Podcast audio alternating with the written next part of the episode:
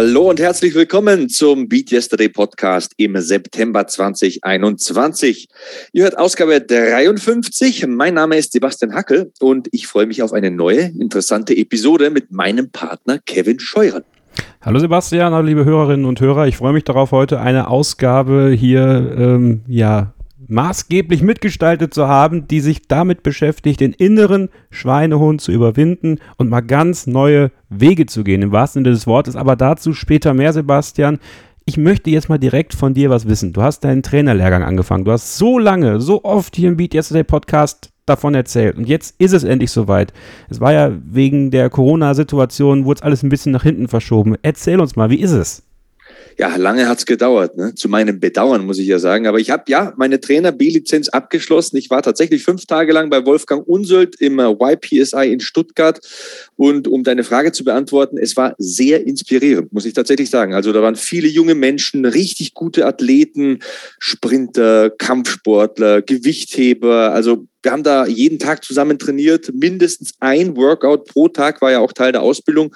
Ich habe mich, äh, kurz gesagt, richtig wohl gefühlt. Also täglich acht Stunden Vorlesung. Gut, ist anstrengend und zweimal sechs Stunden Online-Seminar plus Multiple-Choice-Test. Ja, das waren natürlich knackige Tage, haben mir aber enorm Spaß gemacht, muss ich gestehen. Also es war fast wie ein Urlaub, weil es so geil war, weil mich das Thema Strength and Conditioning einfach so sehr interessiert und wir hatten Wolfgang ja schon hier im Podcast du weißt, er ist ein wahres Lexikon, was dieses Thema betrifft. Und ja, nochmal, die Menschen in diesem Raum waren einfach genau meine Kragenweite. Also alle ambitioniert, alle extrem sportbegeistert. Also jeder da wollte sich weiterentwickeln der Begriff Growth Mindset fällt mir da ein. Das habe ich gespürt. Also da waren Menschen, die lernen wollen, Menschen, die Lösungen finden wollen, Menschen, die sich verbessern wollen, die auf der Suche nach höher, weiter, schneller, besser sind. Also das war quasi, wenn man es so runterbrechen will, tatsächlich Beat Yesterday in Reinform.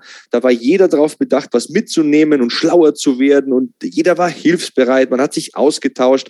Man ist da zusammengesessen beim Mittagessen und hat dann nochmal die Vorlesungen so ein bisschen durchgekaut zusammen und rekapituliert. Also war richtig geil. Stabile, stabile Woche.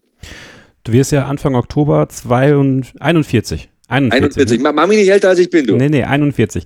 Jetzt, das ist jetzt eine Frage, die mich mal persönlich sehr interessiert. Ich meine, es ist ja immer so, viele Menschen, ähm, gerade wenn sie so Ende 30, Anfang 40 sind und, und sich irgendwie sagen so, ja, ich könnte noch mal was Neues lernen, ich könnte noch mal was Neues machen, aber ach, es wird mir so schwer fallen, auch neben dem Beruf dann noch was Neues zu lernen, eine neue Fertigkeit.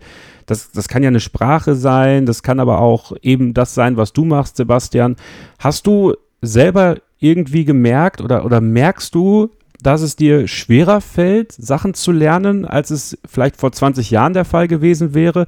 Oder wo nimmst du dein Mindset her, immer wieder was Neues lernen zu wollen, um dich immer wieder zu motivieren, das auch zu machen? Ich wage fast die These aufzustellen, dass es leichter ist, weil Je älter man wird, desto größer ist die Wahrscheinlichkeit, dass du das, was du machen willst, freiwillig machst. Du bezahlst für so eine Ausbildung. Du gehst bewusst dahin. Du willst das machen. Du willst mehr lernen. Du willst am Schluss mehr wissen. Und den anderen geht's genauso. Das ist nicht wie in der Schule, wo fünf schlafen und fünf sind besonders gut und du bist irgendwo in der Mitte und musst es halt machen, damit du dann den Abschluss machst. Da geht jeder bewusst hin. Jeder will das. Und nochmal, also vor allem bei diesem, äh, in dieser Wolfgang Unsöld Blase, das sind wirklich Leute, die lesen seine Bücher und er spricht ja immer von diesem, äh, ja, ich möchte mal sagen, bedeutungsschwangeren Begriff des Growth Mindset. Aber es ist wirklich so, da gibt's kein, ich kann das nicht, da gibt's einen vielleicht, ich kann das noch nicht, aber du kannst es eben lernen, du wirst es lernen. Du, das ist das immer so kurz gesagt, äh, was ihn ausmacht und was mich an ihm und seinen äh, Mottos, da sind ja mehrere so, so inspiriert. Und ähm, ich wage fast die These aufzustellen, um es kurz zu beantworten, dass man, je älter man wird, fast noch besser lernen kann, weil es eine bewusste Entscheidung ist, weil man vielleicht auch Geld investiert. Früher, du kennst das, Schule und so, das ist ja Pflicht, man zahlt nicht dafür, aber man muss dahin gehen. Jetzt sucht man sich selbst aus, man trifft diese bewusste Entscheidung, man will da wachsen und ähm, ja, ich finde, man sollte das fast widerlegen. Man sollte diese Klischees fast aus der Welt räumen und sagen, je älter man wird, desto leichter wird's. Wie geht es euch da draußen? Erzählt uns mal davon. Also wenn ihr, wenn ihr vielleicht ungefähr in, im selben Alter wie Sebastian seid, ein bisschen älter vielleicht noch, habt ihr mit 50, mit 60 nochmal was ganz Neues gemacht, was ganz Neues gelernt und sagt, bah, die jungen Leute, das, das hätten die gar nicht besser machen können als ich, dann schreibt uns gerne. Sebastian findet ihr unter Sebastian Hackel bei Twitter und Instagram. Mich findet ihr unter Kevin-Scheuren bei Twitter. Nutzt gerne den Hashtag BeatYesterday und BeatYesterdayPod und dann äh, lesen wir das und würden das dann gerne auch in der nächsten Ausgabe im Oktober hier mal vorlesen, weil ich finde, das ist wirklich ein sehr, sehr spannendes Thema und ich habe ja auch mit 30 nochmal oder mit, mit 28 quasi meinen mein, mein neuen Weg eingeschlagen mit der Ausbildung und da hatte ich schon Bammel vor, muss ich sagen, weil ich war eh nie der allerbeste Theorielerner. Also ich komme immer sehr über die Praxis und übers Machen und Tun und ähm, trotzdem wusste ich halt, dass ich meine Abschlussprüfung gemacht habe, Sebastian. Ich muss mich jetzt vier Wochen hinsetzen und jeden Tag vormittags drei Stunden, nachmittags drei Stunden wirklich durchpauken. Also etwas, was ich selbst zum Abi nicht gemacht habe. Und ähm, ich habe selber schon gemerkt, okay, es ist mir auch an manchen Stellen vielleicht ein bisschen schwieriger und schwerer gefallen, aber ähm, ich, ich äh, bin da ganz bei dir, wenn man diesen Weg bewusst geht, ja, wenn man sich irgendwo selber sehr achtsam eingesteht, okay, ich möchte jetzt was Neues machen, ja, dann ist das vielleicht noch was anderes, als wenn man irgendwo verpflichtet wird, das zu tun und eben, wie du sagst, auch Geld investiert. Also Berne, erzählt uns eure Geschichten, finde ich äh, super, super spannend. Ja, auf jeden Fall. Also es ist, es ist, es ist was Schönes, wenn man wächst. Man hat nur dieses eine verdammte Leben. Ich sag's immer wieder, pack's am Kragen, schüttel alles raus, was aus den Hosentaschen fällt und aus den Hemdsärmeln, sammel alles auf. Ich denke, ähm, wenn man ein gesunder Mensch ist und mit 41 jetzt fast sehe ich mich auch immer noch als jungen, gesunden Menschen, der noch so viel lernen kann und so viel machen kann und so viele Leute auch positiv beeinflussen kann. Das war ja auch so ein Hintergedanke bei dieser Ausbildung. Ey, ich habe die verdammte Pflicht, das zu tun wie viele Leute würden es vielleicht gerne machen, können es krankheitsbedingt nicht machen oder haben irgendwelche anderen Handicaps oder würden vielleicht nochmal gerne in eine Ausbildung investieren, haben nicht das nötige Kleingeld auf der Seite oder so. Äh, ich fühle mich da schon auch privilegiert und ich habe das bewusst aufgesaugt, war eine Mördererfahrung. Also und über viele Learnings, glaube ich, kann ich in den nächsten Monaten hier im Podcast auch ganz äh, nützlich sprechen. Also bei Wolfgangs Ausbildung, da geht es ja um so einen holistischen Ansatz, also von Schlaf über Ernährung, Supplements, natürlich, natürlich auch Training klar, also von Periodisierung bis hin zur Geschwindigkeit der beim Training ausgeführten Wiederholungen ist da tatsächlich alles abgedeckt, holistisch, wie ich schon sage. Und ähm, ja, vielleicht so das Thema Schlaf. Das Thema Schlaf ist ein interessantes Thema, über das man auf jeden Fall mal sprechen sollte. Ähm, aber nicht nur das. Ich habe da tatsächlich einiges gelernt. Vielleicht sollten wir wirklich mal einen Schlafmediziner hier einladen. Das ist nämlich wirklich ein sehr, sehr unterschätztes Thema für viele und ähm, man hat das ja wirklich mal Nächte, wo man, wo man gar nicht gut schläft, wo man nicht durchschläft, wo man, wo man irgendwie wach wird. Muss ja nicht aufgrund eines Traums sein, aber ganz einfach, weil man vielleicht innere Unruhe hat und dann würde ich gerne mal wissen, was macht das eigentlich mit einem? Wie wichtig ist es zu schlafen, gut zu schlafen, viel zu schlafen, wenig zu schlafen? Also da äh, werden wir mal auf die Suche gehen nach jemandem, der uns da vielleicht in den nächsten Monaten hier im Beat Yesterday Podcast mal was zu erzählen kann. Ja, ja, das ist tatsächlich äh, eine gute Idee. Also Schlaf ist äh, bei der Erstellung eines Trainingsplans eine der ersten Analysepunkte, auf jeden Fall. Was ist guter Schlaf? Das kann man sehr, sehr äh, deutlich und sehr eindeutig beantworten. Also schläfst du vor 23 Uhr ein? Schläfst du innerhalb von fünf Minuten ein? Schläfst du durch? Wachst du auf? Brauchst du einen Wecker? Das sind Indizien, die sehr viele Rückschlüsse ähm, geben, wo es hakt, äh, wo man vielleicht mit Supplements äh, unterstützen kann, wo man ähm, Stress rausnehmen kann. Ähm, es gibt so viele Punkte. Handy nicht in der Nähe aufbewahren, Wi-Fi vielleicht nachts ausschalten, kein Handy oder Tablet vor dem Einschlafen benutzen, ganz wichtig. Ja. Keine Lichtquelle nah am Gesicht, das signalisiert dem zentralen Nervensystem, hey, es ist hell, wir müssen jetzt was machen, hier Action. Ne? Ähm, in vielen Häusern und Wohnungen ist Schimmel ein ganz, ganz großes Problem. Also da gibt es so viele Punkte. Schlaf ist ein faszinierendes Thema und ein Thema, das muss ich auch ganz ehrlich gestehen, mit dem ich mich, obwohl ich mich so lange und so extensiv mit, mit Training beschäftige und beschäftigt habe, total vernachlässigt habe. Das ist mir da ganz, ganz bewusst geworden im Verlauf dieser Tage und auch so in den Wochen davor habe ich ja sehr viele von Wolfgangs Büchern gelesen und so die empfohlene Lektüre als Vorbereitung ähm, auf die Prüfungen und so.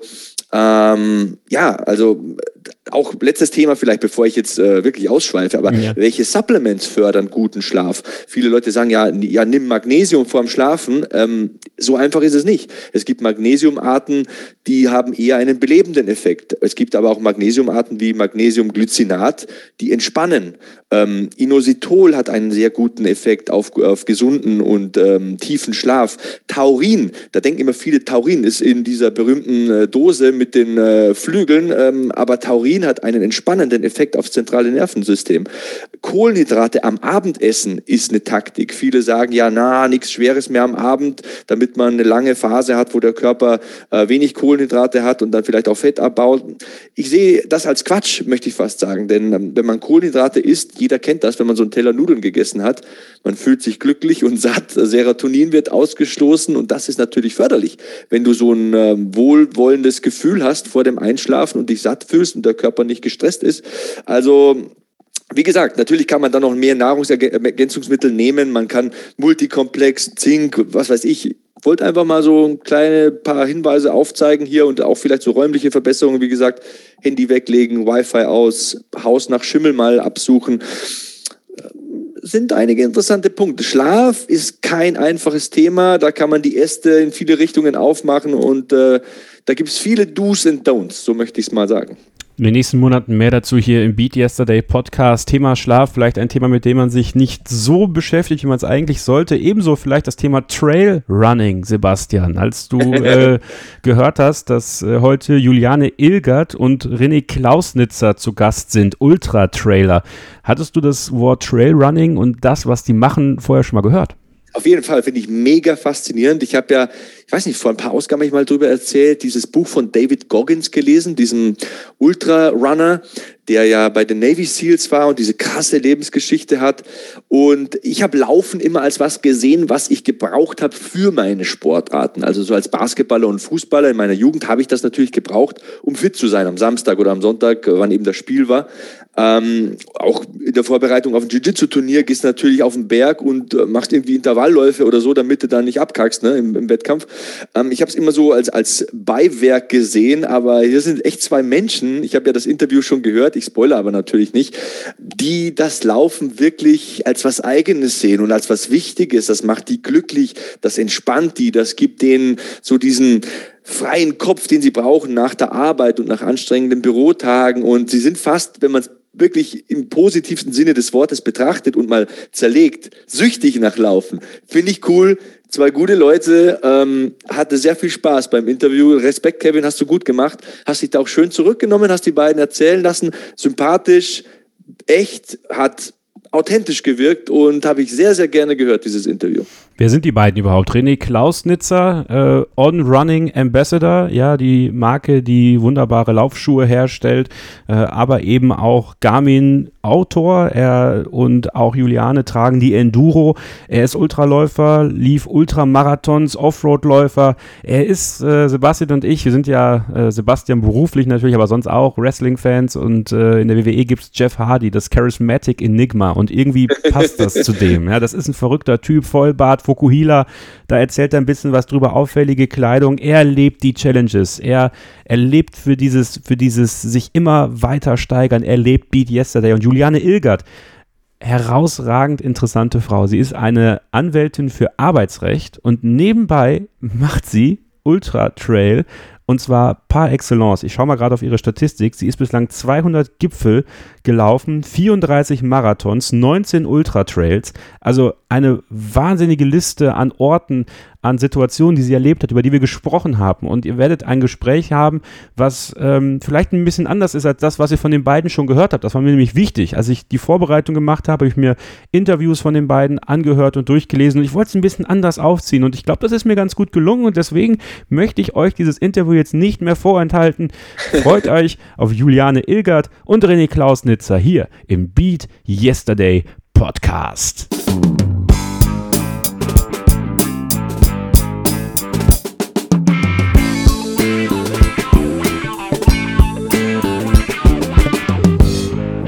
Wir sind zurück hier im Beat Yesterday Podcast und wir freuen uns im September gleich zwei Gäste begrüßen zu dürfen, die ja äh, vom gleichen Schlag sind, kann man das sagen? Ich bin gespannt, wie, wie Sie es selber sehen. Also ja, stimmt, beide blond, ne, das, das steht da schon mal. ich sehe sie ja, ihr seht sie nicht. Äh, ich freue mich sehr, dass äh, Juliane Ilgert hier zu Gast ist. Sie ist Ultra-Trail-Läuferin, äh, hat schon viele, viele Trails, viele Marathons und viele Kontinente gesehen und darüber sprechen wir heute. Hallo Juliane. Hi Kevin, cool, dass ich dabei sein darf. Ich freue mich, dass du dabei bist und ich freue mich, dass René Klausnitzer dabei ist. Er ist Autor hier auf unserem Beat Yesterday Portal, beatyesterday.org und er ist äh, für On Running auch am Start. Und ich freue mich sehr, dass er da ist und uns auch ein bisschen von seiner Geschichte erzählen kann, denn er, ich sag mal, ist ein Paradiesvogel unter den äh, Ultra-Trail-Läufern und ich glaube, er hat auch die ein oder andere Geschichte dabei, die euch heute sehr unterhalten wird. Hallo René. Äh, servus Kevin, hallo Juliane, schön äh, euch mal alle drei jetzt hier im Bild zu sehen. Und äh, ich entschuldige mich schon vorab für meine Stimme, die leicht kratzig ist gestern beim Berlin-Marathon noch ähm, alle Marathonläufer angefeuert und äh, deshalb noch etwas lediert, aber ich versuche sie so gut es geht zu ölen. Ja, aber ich, ich werde sie jetzt noch mal kurz ein bisschen strapazieren. Der Berlin-Marathon war ja der erste große äh, weltweite Marathon, der äh, seit der Corona-Pandemie gelaufen ist und äh, ich muss auch zugeben, ich habe es mir angeguckt gestern, ich bin äh, extra früh aufgestanden, ich wollte das nicht verpassen, weil der Berlin-Marathon ist auch ein besonderer Marathon, glaube ich. Äh, viele Läufer, die den, die den gerne laufen. Wie war das für dich ganz persönlich? Also auch als, als passionierter Läufer, äh, die ganzen Athleten wiederzusehen und welche Kraft hat es auch irgendwo freigesetzt im, in dem ganzen Umfeld, dass er so unterwegs war? Ähm, ja, Berlin-Marathon, mega, dass jetzt zwei Jahre oder jetzt wirklich ja doch zwei Jahre nach der oder ein Jahr nach der Pandemie jetzt ähm, im Running wieder einen Home bekommen hat, dass, dass wir können wieder zurück nach Berlin. Ähm, und das ist jetzt auch stattgefunden hat, jetzt schon vor vier Wochen der Berlin Halbmarathon, mega genial. Und äh, man hat es gespürt in der Stadt, die Leute waren alle wieder heiß, man hat sofort im ganzen Umfeld gemerkt, man hat ganz viele Nachrichten bekommen, hey, bist du in Berlin, bist du in Berlin? Viele Running Crews haben sich connected, ähm, was schön zu sehen war, dass auch hier weltweit aus Amerika äh, gerade äh, Profiläuferin Shalane Flanagan äh, am Start war, ähm, dann natürlich die äh, ganze kenianische Truppe am Start und auch von deutschen Athleten etc. Bombenzeiten abgeliefert worden. Ähm, Gerade auch vom Berlin Track Club aus Berlin. Ähm, Mega-Zeiten in den Asphalt gebrannt wurden, viele PBs gebrochen und man hat gemerkt, die Leute haben Bock, wieder laufen zu gehen und diesen Spirit mitzubringen. Ähm, ja, wie sich auch wieder zum Laufen zusammenzutreffen, trotz Vorgaben, sich testen zu lassen, geimpft zu sein, etc. Ähm, und auch zum Start noch Maske zu tragen und das auch hart durchzuziehen und ähm, dann im Nachgang einfach sich wirklich auch dafür zu feiern, dort äh, am Start zu sein. Und äh, spannend zu sehen war, dass halt die, die halt nicht starten konnten, weil sie halt zum Beispiel krank waren oder ähm, jetzt einfach die Vorbereitung nicht dahin äh, auf den Fokus gesetzt haben, ähm, kamen dann doch ganz viele zu uns zu On-Running an den Stand und haben halt auch zu mir gesagt, hey René, willst du vielleicht äh, spontan übermorgen noch laufen? Und für mich war es so, ähm, nee, ich habe in einem anderen Podcast mal gesagt, ähm, nach meinem dritten Marathon äh, habe ich gesagt, nie wieder ein Marathon auf der Straße. Und irgendwie allen anderen hat es in den beiden gekribbelt. Und ich weiß nicht, Juliane, wie es dir so gehen würde, nochmal einen Marathon auf der Straße zu laufen. München steht ja als nächstes an.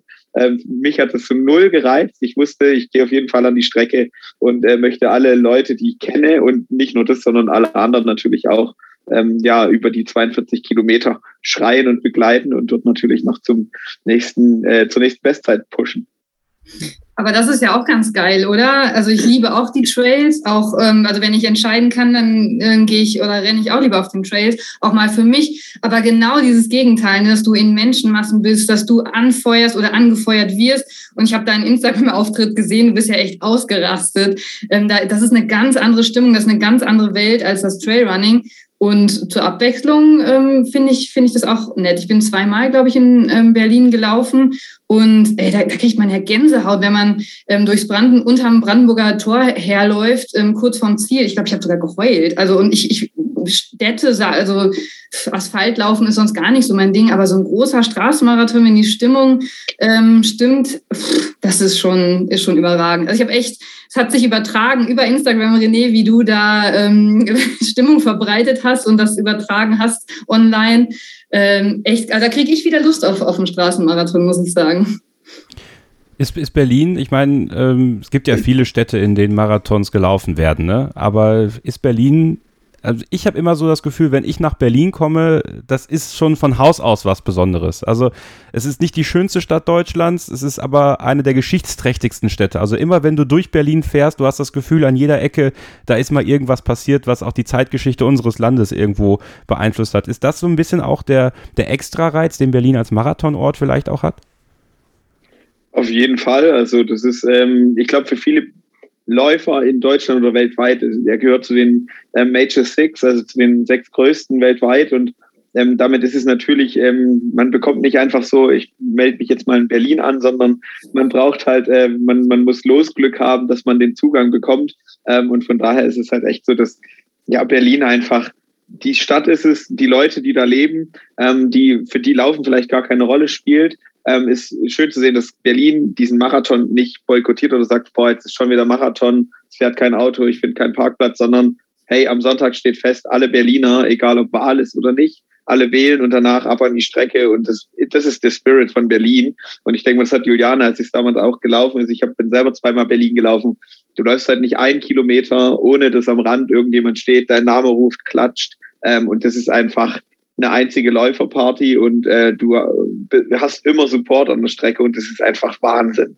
Und das Feeling dort zu haben und dazu natürlich noch dieses dieses geschichtsträchtige ähm, Brandenburger Tor mit dabei zu haben. Du hast quasi eine riesengroße Stadtrundfahrt ähm, auf zwei Beinen ähm, und äh, das natürlich noch bei bestem Wetter gerade gestern mega genial. Ich weiß nicht, Juliane kann da sicherlich auch eine Geschichte von erzählen, dass es da auf jeden Fall richtig gute äh, Vibes am Streckenrand natürlich gab. Ja, voll. Also einmal das, ne, was du beschrieben hast, wie die Leute drauf sind, dass auf einmal alle da mitfiebern, auch wenn sie gar nicht so groß mit dem Sport was zu tun hat, äh, haben. Das, das finde ich toll. Aber ähm, Kevin, was du angesprochen hast, dieses Geschichtsträchtige, ähm, das ist mir ja in Berlin, in München oder auch vor allem vielleicht beim New York Marathon mal aufgefallen. Da läuft man auch durch alle fünf Stadtteile und ähm, durch die Bronx, da wird man auf einmal, also läuft man ähm, ja durch, durch das, das, das, in diesem Stadtteil hat man irgendwie ein ganz anderes Gefühl, als wenn man dann durch die ja, etwas reicheren Stadtteile läuft. In Berlin ähm, erinnert man sich halt irgendwie an, an Bilder aus den Geschichtsbüchern, in München genauso und ähm, hat so das Privileg, dass man, dass da alles abgesperrt ist und man als, als Läufer oder Läuferin ähm, da durchgeführt wird. Und ich empfinde das immer als großes Privileg, dass ich diese Stimmungen aus den verschiedenen Stadtteilen, die ja ihre Geschichte haben, oder an diesen Statuen und ähm, Erinnerungen ähm, vorbeilaufen kann. Das ist, das ist was ganz anderes wirklich als äh, diese Trailrunning-Geschichte, äh, in der ich in meiner eigenen Blase bin und die Natur genieße. Oder eben, wie gesagt, äh, dieses geschichtsträchtige und menschenlastige ähm, Gelaufe, was aber, wie gesagt, beides total seinen Reiz hat. So, und ich habe ja äh, einige Freunde, die auch regelmäßig diesen Podcast hören. Die fragen immer mich vorher schon so, wer kommt eigentlich diesen Monat? Ich äh, erzähle dann immer nicht, wer kommt, sondern ich erzähle, was sie machen. Und als ich dann gesagt habe, äh, Ultra-Trailläufer, Trailläufer, dann haben die erstmal gefragt, was ist das genau? Dann habe ich denen das mal erklärt und dann war ihre Frage, haben die einen Schuss? So, und das ist die Frage, die ich an euch mal weitergeben möchte. Also in aller, aller Sympathie, in aller Anerkennung muss man für das, was ihr macht, einen kleinen Schuss haben. Also wenn ich, wenn Juliane, ich for you, ja.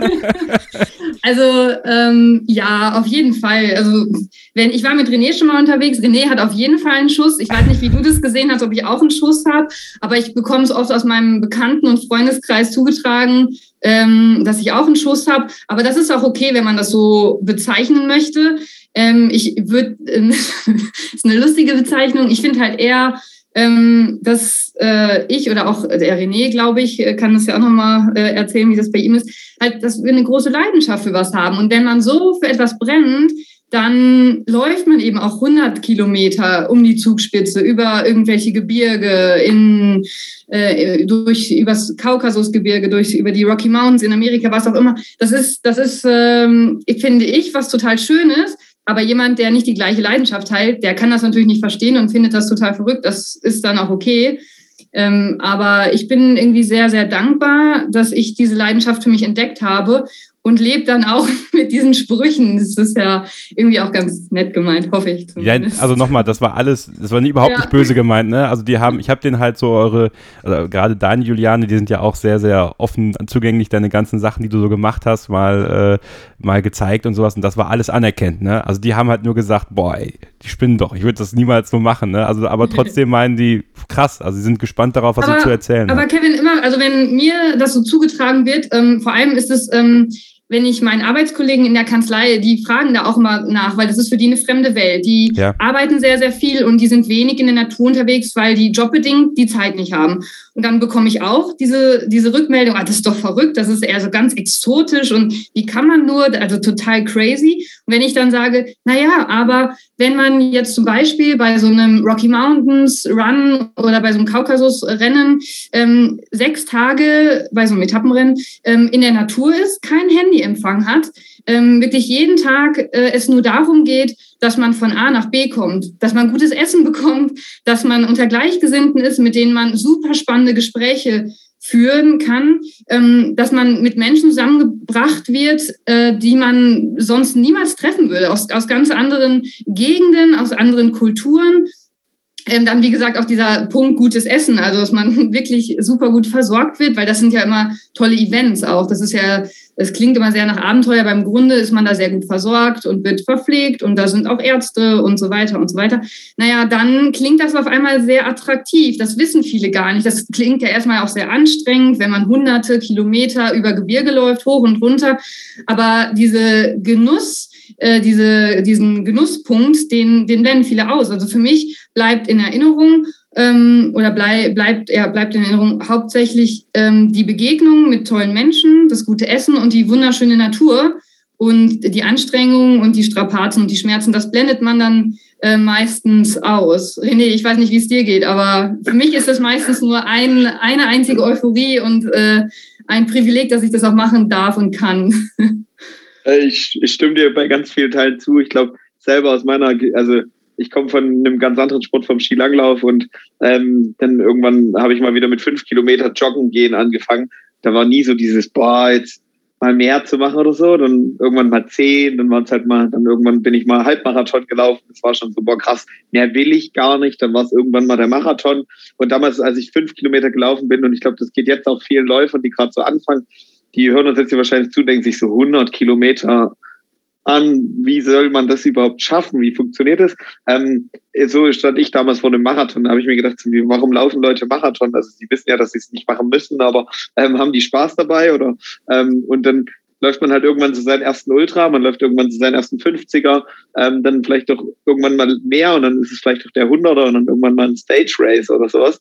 Ähm, und das, was ich so dann auch immer als Feedback komme, ist so, boah, krass.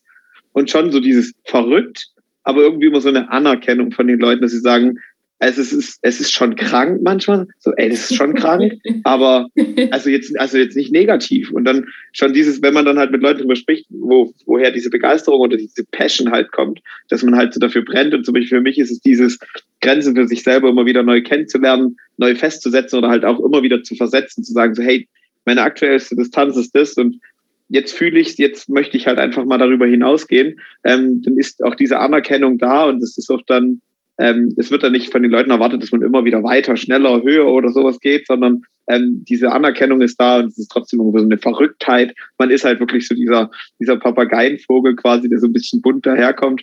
Ähm, gerade für Straßenläufer oder auch ähm, gerade im Triathlon-Bereich, wo die jetzt sagen halt Trailer vor 100 Kilometer verrückt. Und ich denke mir über einen äh, Ironman-Läufer, der halt da noch vorher 180 Kilometer Fahrrad fährt und keine Ahnung, wie viel Kilometer schwimmt, da denke ich mir zum Beispiel verrückt. Ähm, aber höchste Anerkennung für diese Leute. Und ich glaube, das ist auch das, was Ultraläufer sehr oft ähm, quasi ja entgegengebracht bekommen, dass sie es halt aber, machen. Mh. Was ich aber sagen muss, ähm, also klar, Anerkennung spielt dann auch eine Rolle und das ist natürlich sehr schmeichelhaft. Aber im Grunde, also ich habe mit den 100 Kilometerläufen angefangen, weil man natürlich 100 Kilometer, äh, ja, Natur dann hat. Also ich, ich komme aus dem, aus dem Sauerland ähm, und, und da dachte dann, naja, also wenn ich schon die 800 Kilometer in die Alpen fahre, dann komme ich da ja nicht für einen 5-Kilometer-Lauf hin, sondern wenn, dann muss ich das auch preis-leistungsmäßig lohnen. Äh, und dann, dann mache ich halt die lange Distanz. Dann habe ich 100 Kilometer in den Alpen um, vom Wettersteingebirge gesehen, das lohnt sich.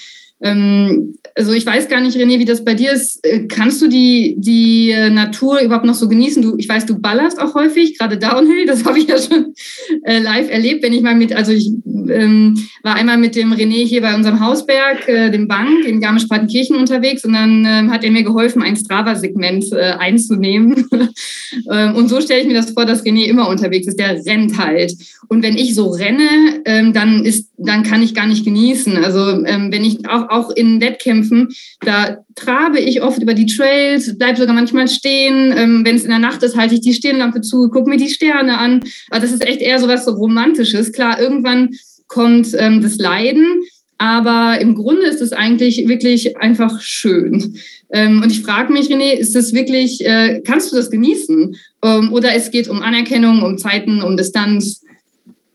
Ähm, also so Anerkennung. Ich, ich glaube, jedem von uns geht es irgendwo, der, glaube ich, auf Strava ist oder äh, seine, seine Läufe trackt, dem geht es irgendwo immer um Anerkennung. Ich glaube, das müssen wir für unseren Sport, glaube ich, schon irgendwo sagen. So, hey, wie viel Kudos habe ich bekommen? Ich glaube, da guckt man schon drauf, ohne dass man vielleicht sagt, so, das ist jetzt das, wofür ich es tue, weil das ist es nicht. Ähm, ich, letztendlich mache ich es für mich. Ähm, ich finde, so gerade auf so langen Tagen draußen, natürlich kann ich das genießen und ich bin jetzt nicht der, der trainiert. Also ich gehe halt rauslaufen und trainiere da jetzt auch nicht wirklich so, dass ich sage, ich habe jetzt so unterschiedliche Läufe, die ich mache. Ich gehe halt raus an den Berg und dann laufe ich halt mal schneller und mal langsamer. Ich genieße jeden Lauf, egal ob das der 5-Kilometer-Lauf äh, hoch zur Tannenhütte ist oder halt dann doch mal der ausgedehnte hinten über die über das Schachenhaus äh, und dann noch durchs Rheintal ähm, und dann über den über den den Steig halt zurück oder so. Ähm, ich bleib genauso oft stehen, genieße die Natur und ich genieße eigentlich die Sache an sich, dieses konstanti, äh, konstante Movement, dass man die ganze Zeit unterwegs ist, draußen ist und die Natur an sich, den Geruch von Bergen, also nicht von den Bergen, vom, vom Wald, das Rauschen vom Wasser. Und genau das ist das, mhm. wo ich in dem Moment lebe ich genau Hier und Jetzt und dann bin ich genau da, wo ich bin. Und das ist das, was ich halt so, ich habe einen relativ, sag mal, stressigen Alltag, bin viel unterwegs und dann ist so ein Tag so, ähm, du warst jetzt erst vor kurzem, glaube ich, äh, ein paar 40 Kilometer draußen äh, an der Zugspitze unterwegs. Und ich glaube, das ist das, wenn ich das mache, dann bin ich komplett dort. Dann bin ich, dann ist um mich rum nichts und dann ist nur das da und das ist das, was ich so genieße. Egal, ob ich dann halt im Downhill irgendwie äh, versuche mir irgendwie noch ein Strava-Segment zu holen, weil ich mir denke, das hatte ich schon mal, jetzt hole ich es mir wieder. Ähm, aber das ist alles dann in dem Moment für mich zweitrangig. Ich weiß, es ist die Natur, die Berge und die Kraft, die einem die Berge halt geben. Ja, das verstehe ich. Und noch zur Anerkennung, das wollte ich noch sagen, ähm, was, was ähm, bei mir dann auch passiert, dass ich eine Anerkennung gegenüber mir selbst äh, habe oder entwickle. Ich konnte als Kind, war ich so unsportlich, das habe ich in der Schule auch mal rückgemeldet bekommen. Ähm, und dass ich jetzt irgendwie 42 oder 100 oder noch mehr Kilometer laufen kann, das kann ich kaum glauben. Also das gibt natürlich sehr viel Selbstbewusstsein. Ähm, das, das macht natürlich auch was mit einem. Aber sonst genau, was du gesagt hast, jetzt ich war an meinem letzten Urlaubstag letzte Woche irgendwie nochmal ähm, auf der Zugspitze von, von hier zu Hause aus. Und dann hat man keinen Handyempfang, dann ist man nochmal so richtig in der, in der Wildnis sozusagen. Ähm, und für sich, das, das ist echt ein Traum. Das wünsche ich jedem, dass er das für sich auch entdeckt. Das ist echt toll. Ja, lasst uns doch mal darüber sprechen, wann ihr das entdeckt habt. Also, äh, wann war bei euch der Moment, wo es Klick gemacht hat, wo ihr gesagt habt, dieses, dieses, diesen Ultralauf oder diesen, diesen Ultratrail, das ist genau mein Ding. Juliane, fang mal an. Ja, gerne. Ähm, also ich hatte ja gerade schon erwähnt, also ich war als Kind äh, oder ich bin eigentlich ziemlich unsportlich, weil es ist ja nicht nur Ausdauer, die einen sportlich macht, sondern auch koordinative Fähigkeiten. Und ich kann wirklich, also wenn äh, in Tanzkursen äh, hat jeder Tanzpartner rekapituliert, weil ich den auf die Füße trete, weil ich selbst umkippe kann. Ich bin unglaublich unko also dass äh, mir nichts Schlimmeres passiert ist bei irgendwelchen Sumba-Kursen. Das ist ein Wunder, weil ich extrem unsportlich bin äh, ist zumindest, wie gesagt, das Feedback von meiner Schwester, die solche Kurse gibt, von Sportlehrer, äh, Lehrern und Lehrerinnen. Ähm, und dann habe ich am Anfang meines Jurastudiums, äh, in dem man ja sehr, sehr viel sitzt, habe ich äh, angefangen rauszugehen, also eher spazieren zu gehen. Ähm, und irgendwann habe ich Kommilitonen getroffen, die die auch, die auch laufen gehen oder zumindest zügig wandern, den habe ich mich angeschlossen. Und das kann ich. Also ich kann einen Fuß vor den anderen setzen. Und ich, die Bewegung tut ja sehr gut. Also gerade dieser Ausgleich zu, zu diesen Drucksituationen, ähm, draußen sein, ähm, in der Natur und das irgendwie zu verbinden, also Bewegung und Natur. Und eine Sache, die ich, bei der ich nicht äh, super unfreundlich bin, das, das, hat, äh, das hat dann irgendwie da, dann dazu geführt, ähm, dass ich mich mal zu einem 5-Kilometer-Lauf angemeldet habe und das auch geschafft habe. Dann kommt das erste Erfolgserlebnis dazu. Ähm, und dann habe ich mit einem Kommiliton beschlossen, äh, ein Jahr später war das auch nur, ähm, dann diesen 100-Kilometer-Lauf um die Zugspitze zu machen. Das ist dann irgendwie auch vielleicht gar nicht so vernünftig. Ähm, auch gerade diesen großen Sprung. Und das ist natürlich für die Gelenke, kann das super schädlich sein. Also ich würde das niemandem empfehlen. Aber es ist gut gegangen. Also ich bin dann, 2012 war das, meinen ersten 100 Kilometer Traillauf um die Zugspitze gelaufen. Und ähm, ja, das war eigentlich mein erstes großes Trail-Abenteuer. Danach bin ich, also das war auch viel zu viel. Also ich würde es wirklich keinem empfehlen. Ich hab, bin über die Ziellinie getorkelt nach 24 Stunden, habe gesagt, das mache ich nie wieder. Das ist schrecklich, das tut weh und das ist nicht schön. Ähm, durfte aber äh, einen Monat später zum Trans Rockies Run. Das ist ein Etappen-Ultramarathon. Und das wiederum, äh, wenn die, diese Distanz auf Etappen aufgeteilt war, war so ein schönes Erlebnis äh, mit Gleichgesinnten in den Rocky Mountains an, an Lagerfeuern zu sitzen und ähm, täglich irgendwie einfach draußen zu sein. Und das ist alles, was zählt. Das hat mich dann ähm, dazu gebracht, das weiterzumachen. Wie gesagt, die erste Ultramarathon-Erfahrung 100 Kilometer am Stück, das war zerstörend. Aber wenn man dranbleibt, wenn man das auch mal zulässt, dass es weh tut ähm, und nicht aufgibt, dann kann das was richtig Schönes werden. Und das mache ich jetzt seit zehn Jahren und äh, habe da echt schöne Erlebnisse sammeln dürfen. René, wie ist es bei dir gewesen? Ähm, ja, ähm, long story. Ähm, nee, eigentlich nicht. Also ich habe ja, wie gesagt, ich bin seit fünf Jahren, glaube ich, jetzt wieder im, im Laufgame. Wie gesagt, früher Skilanglauf gemacht und seit fünf Jahren fing es dann so an. Ich habe eine Running Crew in Dresden gegründet. Damals habe ich einen Laufladen in Dresden ähm, betreut als Store Manager und dann haben wir quasi eine Running Crew gehabt. Dann fing das so an. Ähm, dann rief mich irgendwann damals Adidas an und hat gesagt, hey René, also die Susanne, vielen Dank Susanne, dass du mir damals diesen Freistaat für Berlin äh, organisiert hast. Ich habe damals einen Freistaat für Berlin Marathon bekommen. Und dann habe ich mich mit Jan, mit meinem Laufbuddy damals, äh, explizit auf Berlin vorbereitet. Zwölf Wochen, nee, ich bin acht Wochen eingestiegen, war aus so einer Bierlaune heraus, saßen vom Späti. Ähm, da war so dieses, hey, ich laufe dir mit dem Training, was ich aktuell so laufe, da äh, laufe ich den Marathon ganz easy in drei Stunden 15. Und dann äh, habe ich dann doch hinten raus ein bisschen Paniktraining gemacht ähm, und dann noch hinten raus bei Jan mit eingestiegen und dann bin ich damals Berlin-Marathon gelaufen. Und danach war bei uns immer so, nach Berlin-Marathon ist man so von der Straße weg und dann fing es mit Traillaufen an. Und irgendwie war so Traillaufen, ich war früher schon als fünfjähriger Junge, meine Mutter könnte es jetzt bestätigen, wenn sie hier sitzen würde, ähm, wir waren immer im Elbsandsteingebirge wandern mit Oma, Opa und das war immer dieses, ähm, hey, Kinder, macht bitte langsam, ihr könnt stürzen. Ja, ja, Mama. Und in dem Moment waren wir schon 500 Meter weg. Ähm, und genau das ähm, ist quasi das, was ich dann so am Traillauf wiederentdeckt habe. Diese Freude an der Natur, dieses Spielerische, dass man sich konzentrieren muss, wo man hintritt. Ähm, dann war ich ganz viel immer in der sächsischen Schweiz laufen. Dafür haben wir, glaube ich, mal einen äh, quasi Bericht drüber geschrieben über die sächsische Schweiz oder wie ich sie nenne, die sexy Switzerland. Ähm, und ähm, dort habe ich ja dann quasi auch meinen mein, ähm, quasi ersten, sag ich mal, richtigen Ultra gelaufen, wenn man das so nennen kann.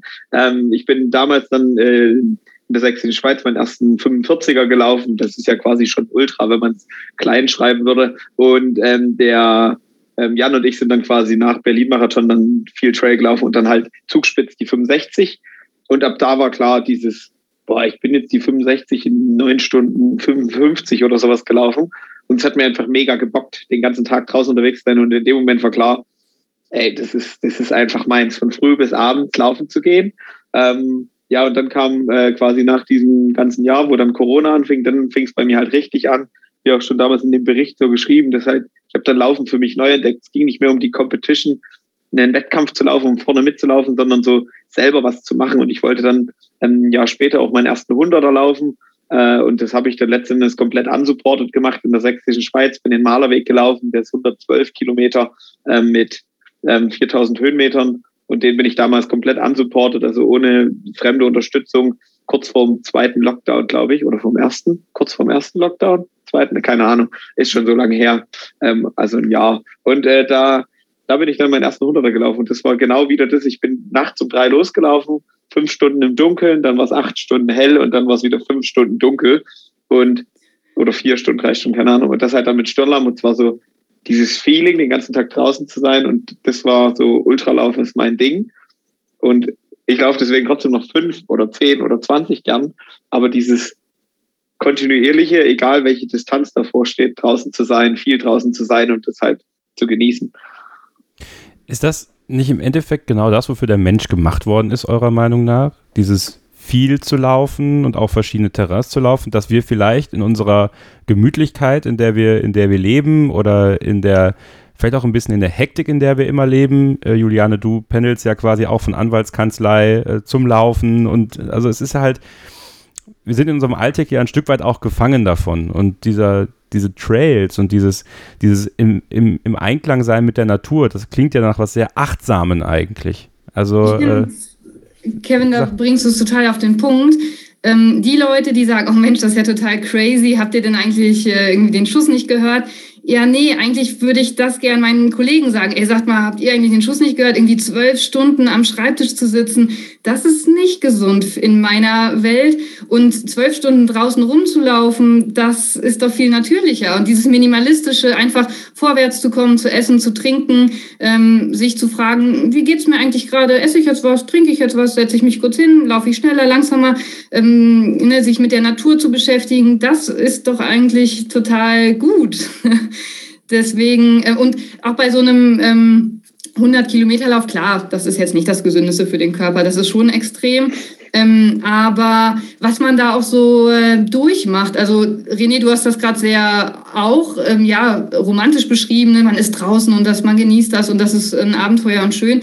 Aber klar gibt es da auch Ups und Downs, da müssen wir uns nichts vormachen. Irgendwann wird ja auch mal was wehgetan haben und dann denkt man auch, warum mache ich das hier eigentlich? Ähm, aber wenn man dann diese, diese Tiefs ähm, übersteht, und auch seine eigenen mentalen Strategien anwendet, ähm, lernt man sich zum einen selber besser kennen ähm, man wird halt ziemlich resilient auch, auch für die Arbeit oder auch ähm, in, weiß nicht, in, in anderen Situationen, in Streitsituationen mit Freunden oder so. Man weiß, man muss unangenehme Situationen oft einfach aushalten, die gehen vorbei. Und das hat mich so das Ultra-Trail-Laufen gelehrt. Ähm, da gibt es so viele Ups und Downs wie im Leben auch, aber die sind bewältbar. Ähm, das, das kriegt man hin. Äh, man muss sich denen nur immer wieder aussetzen und, und einfach nur durchhalten, dann schafft man das. Und all diese Erfahrungen, ähm, die sind doch total gut und gesund. Also, genau, ne, Kevin, so wie du es gesagt hast, ich finde diese Achtsamkeit, die man ähm, lernt, ähm, das besser, sich besser kennenlernen, das im Einklang mit der Natur sein und dieses minimalistische Essen, Schlafen, ein bisschen regenerieren und weiterlaufen und so, das ist ja eigentlich, wofür der Mensch gemacht ist. Ich, ich sehe es genauso. Äh, erzähl das deinen Freunden mal, vielleicht ja. glauben, glauben sie dir. Doch, ich, also ich äh, habe da auch einen Hang zu, das, das durchaus so zu sehen. Also deswegen äh, ist das vielleicht, wie gesagt, das, was ich am Anfang gesagt habe, ein bisschen falsch rübergekommen. Ne? Aber ich äh, mhm. bin, da, bin da voll bei dir. René, wie, wie siehst du das? Um, ja, last, also eigentlich ganz einfach. Leute, geht raus und äh, geht laufen. Ähm, weil genau das ist es. Ich glaube, für viele ist es, glaube ich, immer dieses Anfangen damit so.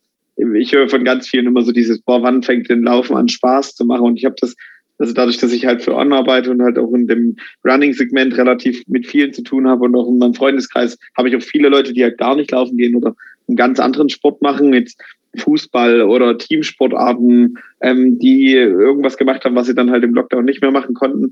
Ähm, und dort war ganz oft so, ich fange jetzt mal an mit Joggen.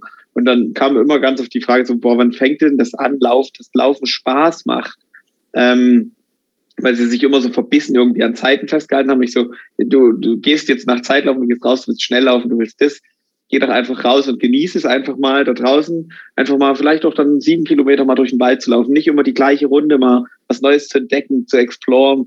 Ähm, und der Mensch ist dafür gemacht, sich zu bewegen. Wir haben zwei Beine dafür und ähm, wir, wir haben so viele Fortbewegungsmittel, die wir nutzen. Ich sitze selber viel im Auto es war auch heute so, jetzt irgendwie fünf Stunden im Auto gesessen, nach Garmisch gefahren und war so, boah, jetzt habe ich eigentlich eine Stunde, ähm, jetzt kommen noch Freunde zu besuchen und dann war so, jetzt schaffe ich es eigentlich gar nicht mehr rauszugehen.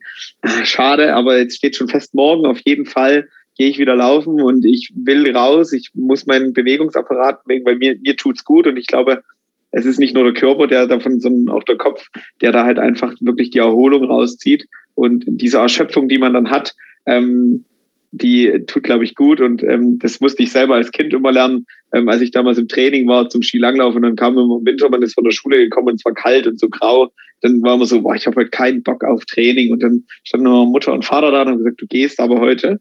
Ähm, man könnte jetzt denken, ich habe eine schlechte Kindheit, hatte ich nicht, ähm, sondern ich bin, ich bin immer mit so null Bock Motivation zum Training gegangen und wiedergekommen bin ich mit einem fetten Grinsen und habe gesagt, es war einfach das geilste Training, was ich je erlebt habe. Obwohl es ein ganz normales Training war, aber ich bin danach wiedergekommen. Was, was macht Sport mit einem? Äh, was macht das, wenn wir draußen sind? Schüttet Glückshormone noch und nöcher aus. Und ähm, eine Freundin von mir äh, leidet äh, an, an Depressionen und die zum Beispiel hat mit Laufen einfach was gefunden, was ihr gut tut. Ähm, und die ist jetzt über das genau auch zum Ultralaufen gekommen, ähm, weil sie halt merkt, hey, das ist, das gibt mir halt einfach mehr.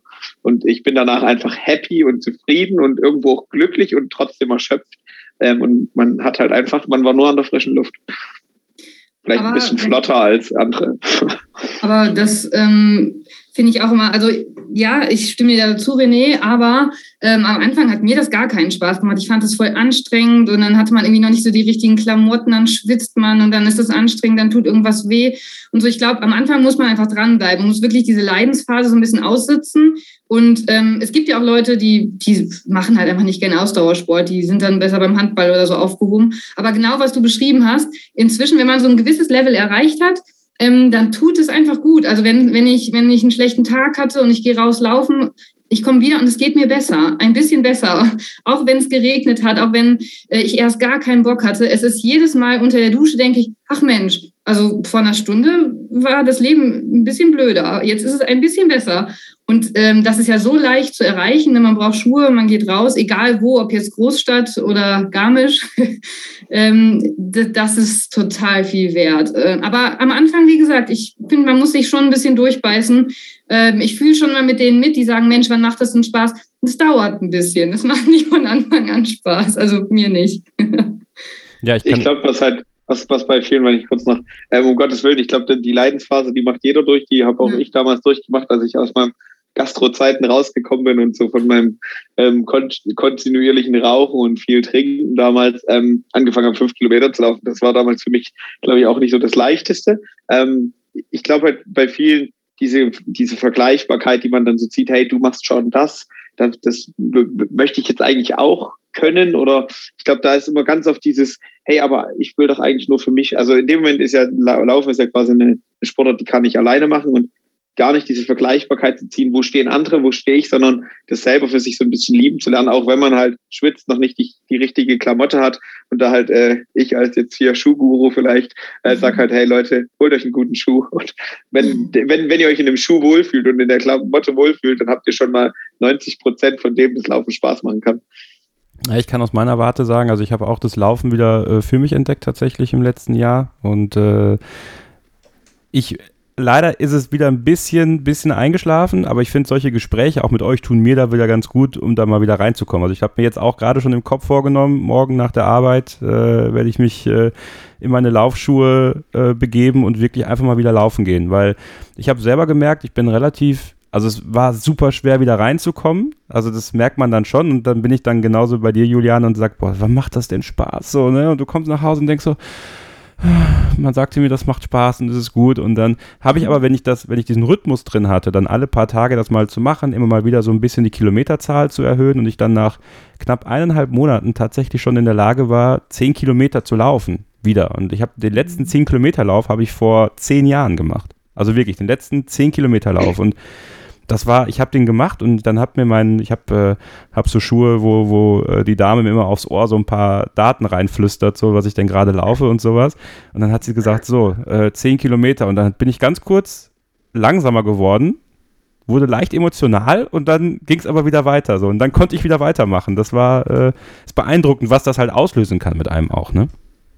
Kevin, gerade kurze Frage. In dem Moment, dass du so emotional geworden bist, hast du so ein kleines, so ein kleines Grinsen gehabt, oder? Ja, es, es war erst so, so ein leichtes, so, so leichte Tränen in den Augen und dann habe ich angefangen zu lachen. Und das war, und dann war aber so, dann hätte ich auch wirklich wie in so einem schlechten Musikvideo anfangen können, die Musik, die ich auf dem Ohr hatte, auch so mitzutanzen und so. Das war krass. Also das war wirklich so vielleicht so das Eheste, was man so als Runners High vielleicht äh, bezeichnen würde.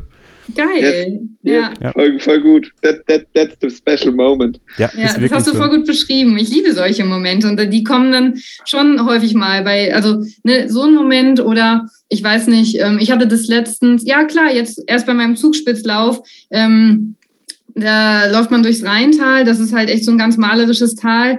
Ähm, und ähm, auf dem Rückweg hat sich die Sonne schon so ein bisschen über die Berge gesenkt. Und dann war, ich weiß nicht, waren null Menschen unterwegs.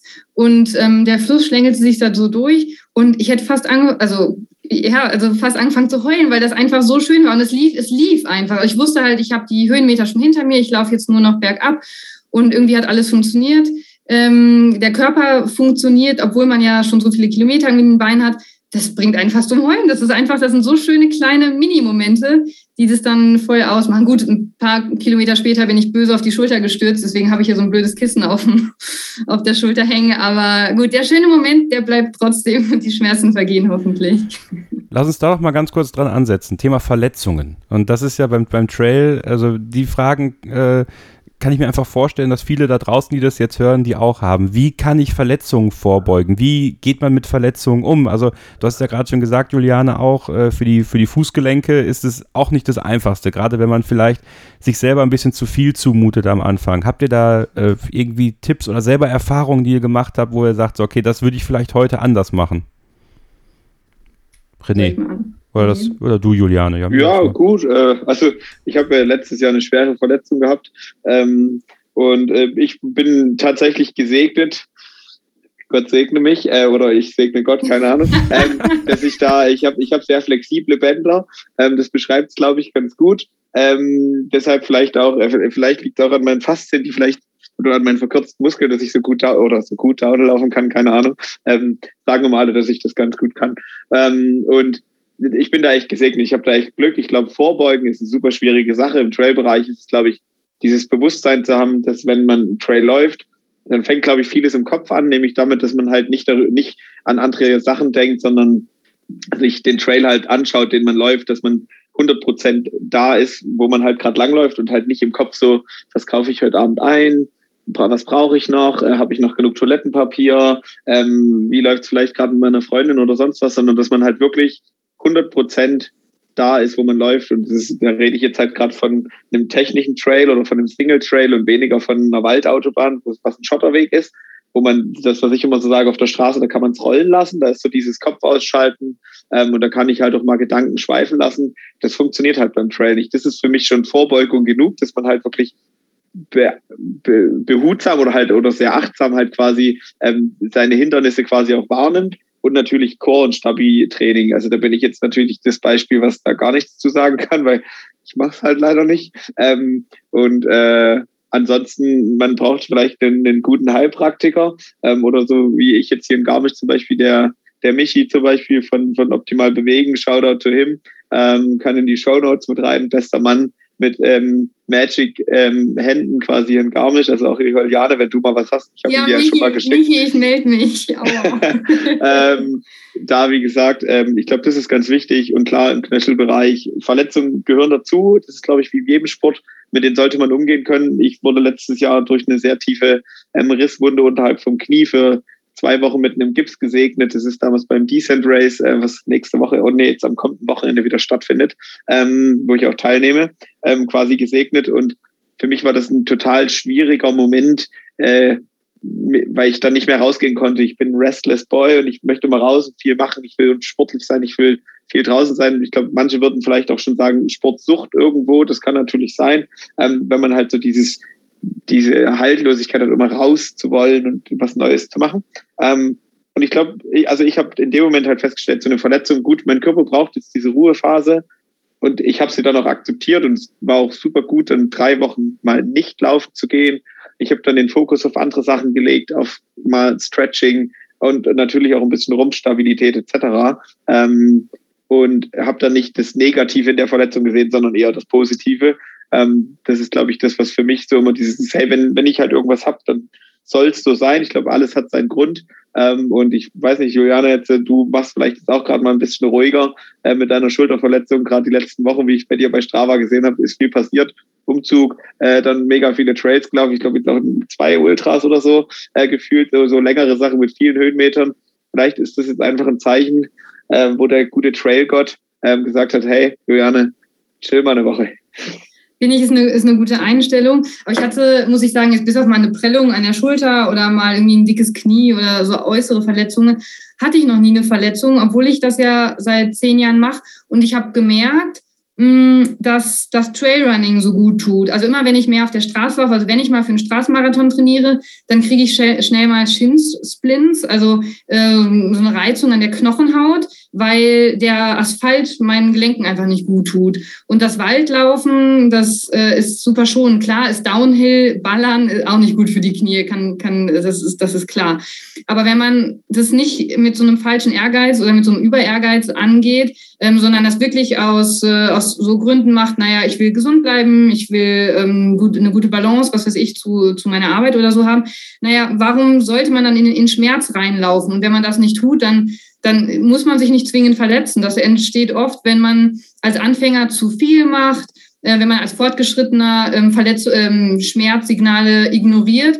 Und ähm, da ich ja keine Leistungssportlerin bin, sondern das wirklich so als Ausgleich zu meinem Kanzleijob mache, ähm, hatte ich noch nie eine Verletzung. Und ich glaube, das, das muss, man muss keine Verletzung haben. Man stürzt mal, das ist blöd. Äh, klar, passiert mal, äh, was weiß ich, äh, dass das Knie weh tut.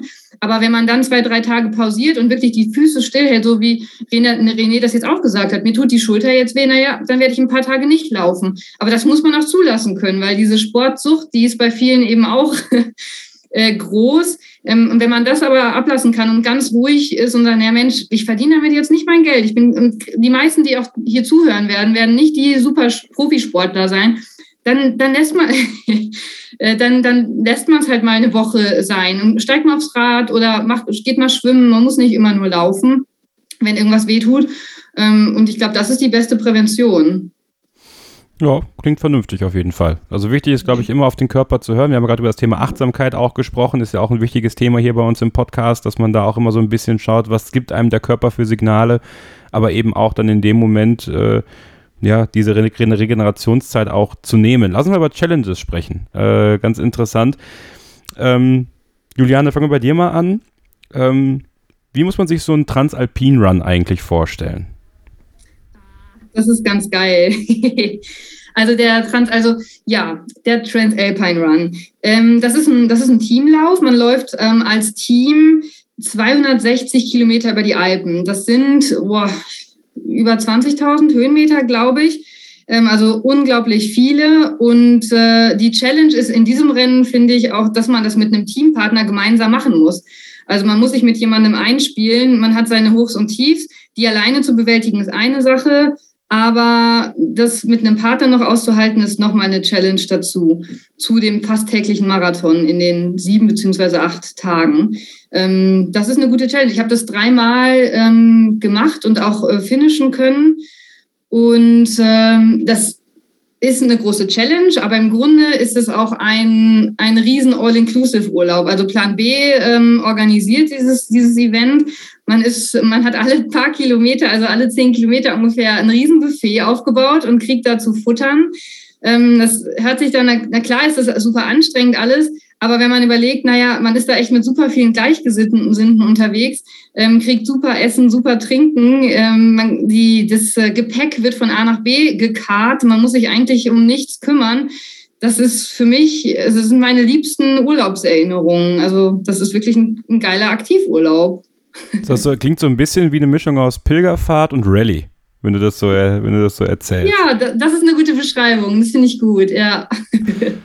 René. Trailpilgern. Ja, es ist wirklich so, hat sowas davon, ne? Also wenn, wenn man wirklich mit diesen Gleichgesinnten, ich meine, es hat ja auch was, äh, es macht ja auch was mit einem. Es ist ja wie eine Pilgerfahrt. Es macht einfach was mit einem, ob jetzt jemand den Jakobsweg geht oder äh, wie du äh, über die Alpen äh, läuft mit, mit vielen anderen Leuten. Also wenn man sich dann abends trifft und darüber spricht, was man so vielleicht, was man gedacht hat oder keine Ahnung. Also stelle ich mir das vor. Also es ist ja in gewisser Weise auch eine Gemeinschaft, die sich dann bildet, ne?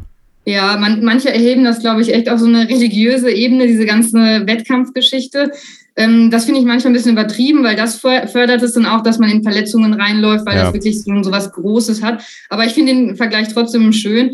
Ähm, aber auch schön ist es dann, solche Herausforderungen zu machen, wie René das gerade beschrieben hat, dass man sich mal eigene ähm, Ziele auch steckt und eben nicht in, also sich da immer zu sehr auch immer vergleicht. Ähm, und so, das ist nämlich auch die Gefahr, wenn man mit anderen dann ähm, diese Wettkämpfe läuft. Es ist ja trotzdem ein Wettkampf. Also ich nutze das, habe das meistens genutzt als naja, also wirklich als Urlaub, ähm, dass ich mich viel unterhalte, dass ich da einfach den ganzen Tag unterwegs bin. Aber im Grunde ist es ja noch ein Rennen, ähm, in dem man gegen andere antritt. Naja, und das pusht einen, das setzt einen unter Druck und das hat halt auch schon so einen, so einen negativen Anklang dann, ähm, wenn viele das wirklich äh, sich da total verausgaben und äh, auch gegen, gegen ihren Körper quasi laufen. Das ist dann so eine Challenge, die naja, da muss man eben in sich reinfühlen, äh, wie, wie gut der Körper das aushält, wo die Grenze ist, wo man auch mal langsamer macht. Ähm, deswegen finde ich diese, diese Challenges, die René dann auch gerade beschrieben hat, die er gemacht hat, den ähm, unsupported 100er, ähm, das ist dann auch mal ganz geil. Also wirklich nur gegen sich selbst oder für sich selbst zu laufen. Das finde ich spannend. Ja, René, möglichst viele Höhenmeter an einem Tag laufen. Ne? Ist ja auch so eine Challenge. Äh, und du grinst schon, ich sehe das schon. Äh, was, also, wie muss man sich das vorstellen? Wenn du morgens, du wirst morgens wach und äh, heute, heute hau ich mal alles raus, was ich kann an Höhenmetern, was geht, oder wie ist das bei dir? Oder deutet sich das so über Wochen an, bis du es dann durchziehst?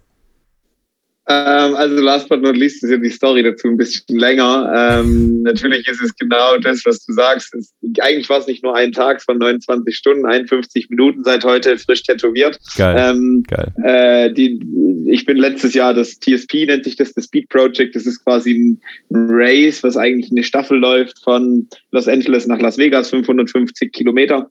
Ähm, und die Original-Besetzung ähm, ist quasi vier Männer, zwei Frauen. Die sind damals die Zeit halt in 31 Stunden und 15 Minuten gelaufen. Und äh, jetzt dieses Jahr wurde die Bestzeit quasi auf dieser Distanz in dem Original-Team halt verbessert auf 29 Stunden 51 Minuten. Und ähm, ich habe mich damals einfach angemeldet. Ich habe letztes Jahr den Marlon, also Finn, oder Marlon, Marlon ist sein richtiger Name, Finn, sein Künstlername aus Berlin, der ist das Solo gelaufen in Berlin. Ähm, aufgrund von Corona wurde das Race damals dezentral quasi ausgetragen und man konnte als Solo-Teilnehmer starten. Ich habe ihn damals supportet und bin mit meiner eigenen Crew am Start gewesen ähm, und habe damals gedacht, boah, das ist das ist so verrückt, das, was wir ganz am Anfang hatten. Äh, ich will das selber machen, ich habe da schon Bock drauf. Und dann kam damals die Mail, hey, uh, took part of the TSP ähm, und äh, hier kannst du dich anmelden, auch als Solo-Teilnehmer. Und dann fünf Minuten später war ich für genau diesen Wettkampf angemeldet. Ähm, und ja, durch Corona ist es halt ein dezentrales Race, sodass man halt überall teilnehmen kann, weltweit, egal da, wo du halt wohnst. Ähm, und ja, dann ähm, war für mich halt klar, okay, ich versuche halt so viele Kilometer wie möglich zu machen. Ähm, das war damals im Februar und dann im März kam die Entscheidung, ich ziehe nach Garmisch. Im April bin ich umgezogen. Dann war dieses Rennen schon ganz weit weg, da habe ich gar nicht mehr dran gedacht. Und dann kam irgendwann, ging es so live, hey, ähm, TSP, äh, in sechs Wochen geht's los. Und so, ja, stimmt, ich wollte ja TSP Solo laufen, was mache ich denn jetzt? Äh, und dann war halt so, ey, ich möchte es schon irgendwie auch sustainable halten. Äh, ich möchte jetzt nicht irgendwo hinfahren, um da flach laufen zu können oder sonst was. Ich laufe einfach da, wo ich jetzt wohne. Und ich bin gerne am Berg, ich gehe gerne an den Berg und ähm, das ist meine neue Heimat, das ist mein Zuhause, Garmisch und der Wank gehört dazu, das ist der Hausberg. Ich mache das hier. Ähm, und dann war natürlich auch für mich diese Challenge zu sagen, okay, ich will ich will anders sein als alle anderen. Das, ich glaube, das, das ist vielleicht auch das Sinnbild in dem Moment, wo ich hier sitze, so mit blonder Fokuhila ähm, und überbunt angezogen. Und genau das war dann so dieses, alle versuchen bei diesem Race, und jetzt ging es darum, in 29 Stunden, 51 Minuten so viele Kilometer wie möglich zu generieren. Und ich habe gesagt, ich will was anderes machen. Ich will einfach versuchen, so viele Höhenmeter wie möglich in dieser Zeit zu laufen. Möglichst effizient, möglichst wenig flach und am besten nur Trail. Ähm, und für mich war die Challenge halt zu sagen, mein aktuell längster Lauf waren 16 Stunden über die Gesamtsituation. Und äh, jetzt habe ich dann halt mir den Bank rausgesucht, bin dann immer von der Tannhütte. Vielen Dank für eure Unterstützung nochmal. Ähm, bin dann quasi immer vom der Tannhütte auf den Bank hoch und wieder runtergelaufen, immer über den Normalweg, wenn man so möchte. Und äh, krieg schon wieder Gänsehaut, wenn ich nur dran denke. Ähm, es war eine verrückte Challenge, weil man, man spielt da mit vielen Mindsets. Ähm, ich habe mir vorher dann vier, drei Wochen vorher ähm, habe ich dann eine Freundin gefragt, so, hey, und wie bist du vorbereitet? Ich so, keine Ahnung, körperlich. nach 38 Kilometern tut, glaube ich, eh irgendwas weh. Ähm, das kann ich ab, das kann ich beiseite schieben. Aber diese Mindgames zu haben, diese Challenge zu haben, was ist, wenn ich, wenn der Kopf nicht funktioniert? Und ich glaube, da können wir alle ein Lied von singen, die irgendwie mal ein Ultra gelaufen sind oder auch schon Marathon oder auch bei 20 Kilometern, wenn man halt nicht diesen Moment hat, wo es halt läuft, sondern wo es halt schwer fällt. Und ähm, ich habe mir dann vorher wirklich sehr viel, ich habe mir dann einen guten Podcast mit Eva Maria Sperger angehört, die Sportpsychologin ist, und habe mir dann sehr viele Imaginationen gebaut, habe mir viele ähm, Sachen gesucht, wo ich genau, wenn dieser Moment halt eintritt, dass es mir vielleicht schlecht geht, etc., dass ich mich relativ schnell da rausbekomme, dass ich halt nie in so einen Negativ-Drive komme, sondern halt immer diesen Good Vibe so ein bisschen behalte. Und ähm, ich hatte einen, hau, hau, mal einen raus, eine, ein Bild, was dich so gepusht hat. ähm, was, was mich gepusht hat, also zum einen ist es für mich so, das steht auch, ähm, das hat mir Romy, meine ehemalige Laufpartnerin, eine meiner Lieblingslaufpartnerinnen aus Dresden, ähm, von Pace Killers, er hat mir da ein Bild gemalt, äh, da steht auch drauf, du musst nur wollen. Ähm, und äh, wenn man will, kann man Berge versetzen und genau das ist es. Ähm, ich bin nach der dritten oder in der dritten Runde war das schon, ähm, das war Kilometer 25 oder sowas, da ging es mir richtig schlecht. Und ich habe mir gedacht, warum mache ich das? Ähm, und dieses, du musst weil ich so, hey, feststeht, und das war auch das, ich hatte vorher mit mir selber die Vereinbarung getroffen, und das ist so ein Mindgame, was ich immer angehe. Die Vereinbarung ist, ich komme ins Ziel. Egal wie, aber ich komme ins Ziel. Ähm, und die Vereinbarung war, ich laufe 13 Runden auf den Bank.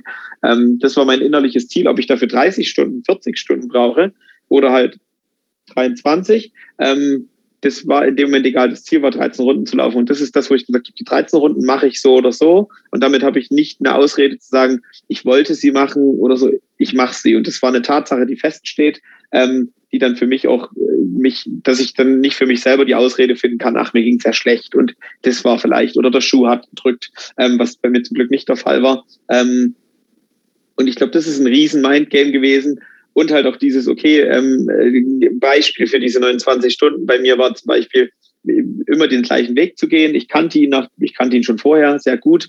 Ähm, und wir sind da nachts gelaufen und Bettina, ähm, eine Freundin hier aus Garmisch, die ähm, da mit dabei war, die war nachts mit am Start, die hat mich dann gefragt, hey René, gibt es eigentlich so Lieblingspassagen und so Passagen, die du nicht so toll findest. Und dann kommen wir genau um die Ecke halt rum, wo es dann so ein bisschen wurzliger ist. Ähm, sehr hohe Tritte muss man da immer machen, viele Treppen und das war immer so, und ich habe immer gesagt, ich hasse diese Passage, die ist einfach nervig, die ist anderthalb Kilometer lang, die lässt sich nicht schön laufen und es hat mich so richtig, ich bin immer dahin, habe gesagt, jetzt fängt eine schlechte Passage an. So, und dann Aristoteles hat mal gesagt, äh, du kannst den äh, Wind nicht ändern, du kannst nur die Segel anders setzen. Ähm, und von daher auch ähm, Eva Maria Sperger hat das damals gesagt äh, in dem Podcast so, hey, was kann ich damit machen? Ich kann an der Situation, dass der Trail so ist, nichts ändern, aber ich kann meine Einstellung dazu ändern. Den Trail werde ich nicht verändern. Und ich habe mir dann gesagt, hey, ab der Runde jetzt, Bettina, finde ich die Situation hier oder das Trail da hoch zu nicht mehr schlecht, sondern der ist jetzt schön und der Part danach wird noch schöner. Und in dem Moment, wo ich das für mich raus so habe, dass ich gesagt habe, okay, gut, jetzt ist das ein schöner Trail, ich mag den jetzt, ich mag den jetzt einfach. Ich mag den einfach so, wie er ist. Hab dann auch die Schönheit in dem Trail gesehen und ich bin dort jedes Mal fünf Minuten schneller wieder hochgelaufen. Einfach nur, weil ich mein Mindset dazu geändert habe. Und das war eigentlich so die größte Challenge, genau auf sowas einzugehen. Und äh, auch mit, ja, aktuell meine härteste Challenge, die ich mir je aufgesetzt habe. Mhm. Mega, ist cool. Es hat schon was Therapeutisches irgendwie. So ein bisschen, ja. ein bisschen ja, Selbsttherapie. Genau diese, diese Strategien, das nennt man ja, das ist dieses klassische Reframing.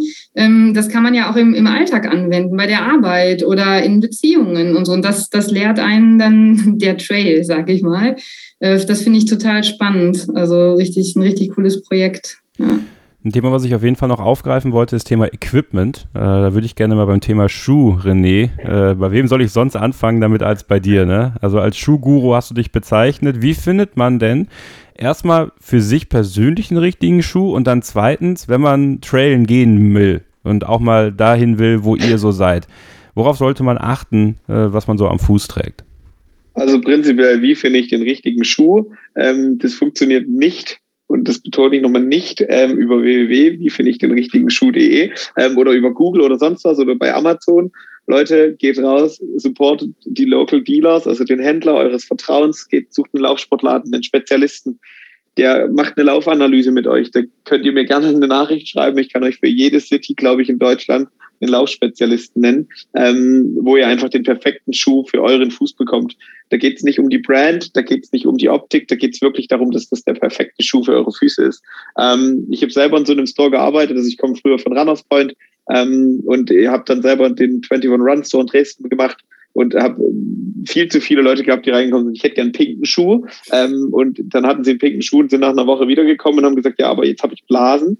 So soll es nicht sein. Ähm, von daher geht raus, geht zu den lokalen Dealern, zu den lokalen Händlern und äh, lasst euch da betreuen, lasst eine Videoanalyse von euch machen und kauft nicht, weil er denkt, ich fange jetzt mal an mit Laufen, was günstiges, kauft was ordentliches, was hochwertiges, was zu euch passt, weil dann macht es auch Spaß. Und wenn es Spaß macht, dann macht man es immer wieder. Ähm, auf was sollte man machen, wenn man sowas macht, was, äh, oder sowas, klingt schon so, als wäre es was total Abstraktes, wenn man Trail laufen geht oder wie äh, Freunde von mir sagen, wütend wandern gehen, weil man ja schneller unterwegs ist. Ähm, Geil.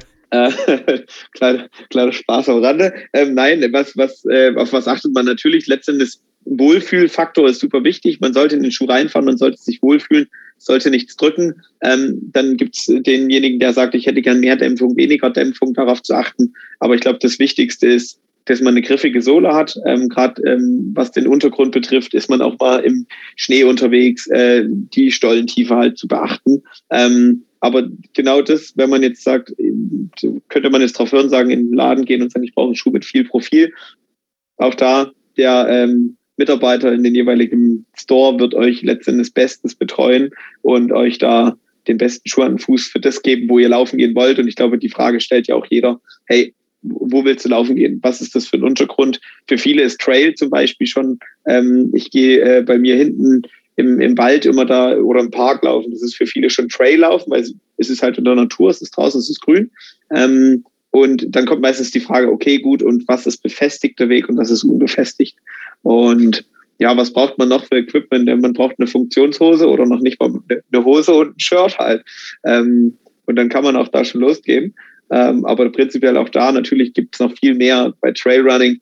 Ähm, Juliane Stöcke sind, glaube ich, alle unser oder bei vielen von uns äh, sehr gut angekommen, weil es einfach berghoch zu natürlich die Sache erleichtert, man Full-Body-Workout macht und man damit halt einfach Energie sparen kann. Ein Rucksack, Getränke, Stirnlampe, wenn man auch im Dunkeln läuft, ähm, aber prinzipiell Schuhe. Ähm, ja, ähm, ich glaube, wir laufen gerade aktuell different brands. Äh, Juliane Essex, ich on. Ähm, und ähm, ich kenne auch Essex-Schuhe, bin sie auch schon gelaufen, kann auch da nichts Negatives sagen. Ähm, für mich sind sie zu schmal. Ich, wie gesagt, bin aktuell Verfechter vom, von On. Ähm, zum einen, weil ich für die Brand arbeite, aber auch, weil ich den Schuh einfach, ich hatte ihn 29 Stunden, 51 Minuten an und es hat nichts gedrückt. Und ich habe ihn nach 32 Stunden ausgezogen und es war perfekt.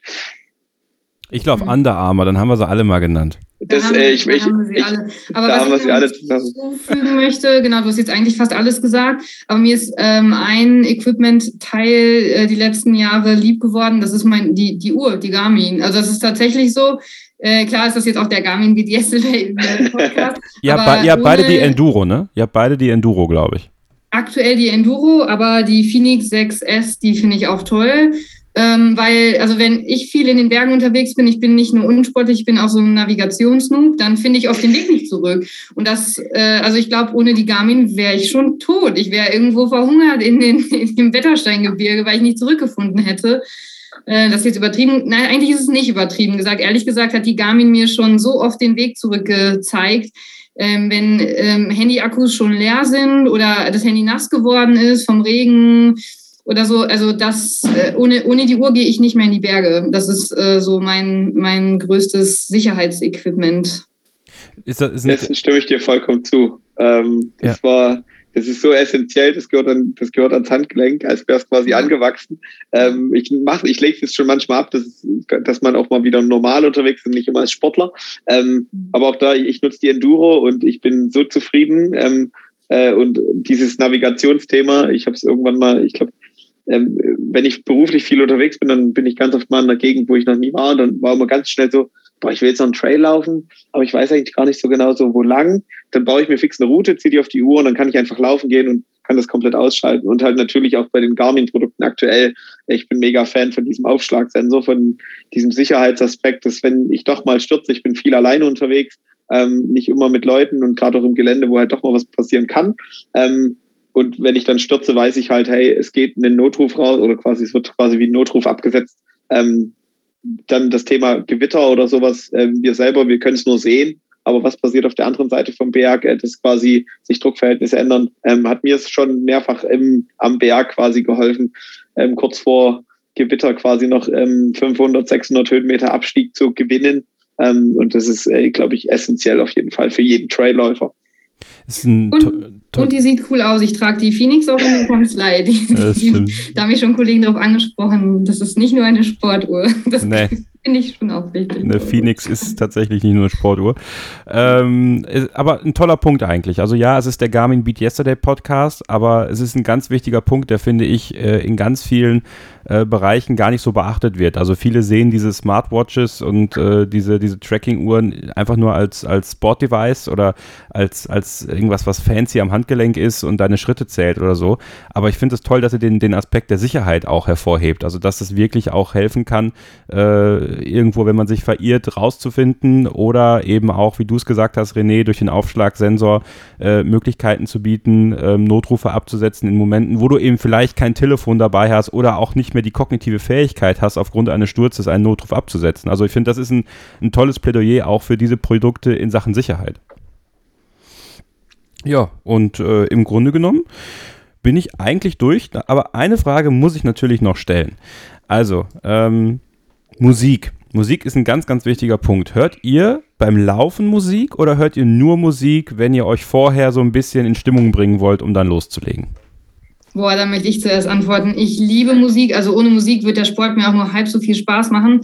Ich höre richtig gerne Death Metal auf dem Trail, auch über ja. die Uhr dann mit äh, Kopf, äh, mit äh, kabellosen Hörern.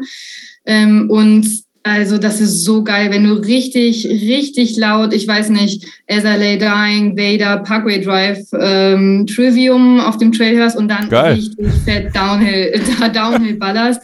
Ähm, klar auch mal zum Genießen, aber trotzdem, wenn, meine Freundin hat mal gesagt, öh, ich mag die Musik nicht, die schreien mich ja an. Vielleicht ist es das, ich mag das angeschrien zu werden, das pusht dich halt voll und da, da kannst du richtig Gas geben. Ähm, boah, so kriegen wir also das nächste Mal auch das Apple-Segment. Okay, ja, gut. genau. Also die Musik hat gefehlt. Mach mal LA Dying an oder The Black Dahlia Murder, dann, dann läuft das. die, richtig harten Sache. Oder die halt also gehört für mich unbedingt zusammen. Also ohne, Vega, wenn die Uhr leer ist und ich deswegen dann auch keine Musik hören kann, dann muss der Trailer warten. Das ist für mich echt richtig wichtig. René? Ähm, ja, äh, also Musik spielt für mich auf jeden Fall eine Rolle. Ich nutze es ab und zu zum Laufen tatsächlich, aber wirklich nur ab und zu. Also einmal bin ich halt schon häufig mit Leuten unterwegs. Ich mag Community, ich mag mit Menschen draußen am Berg zu sein.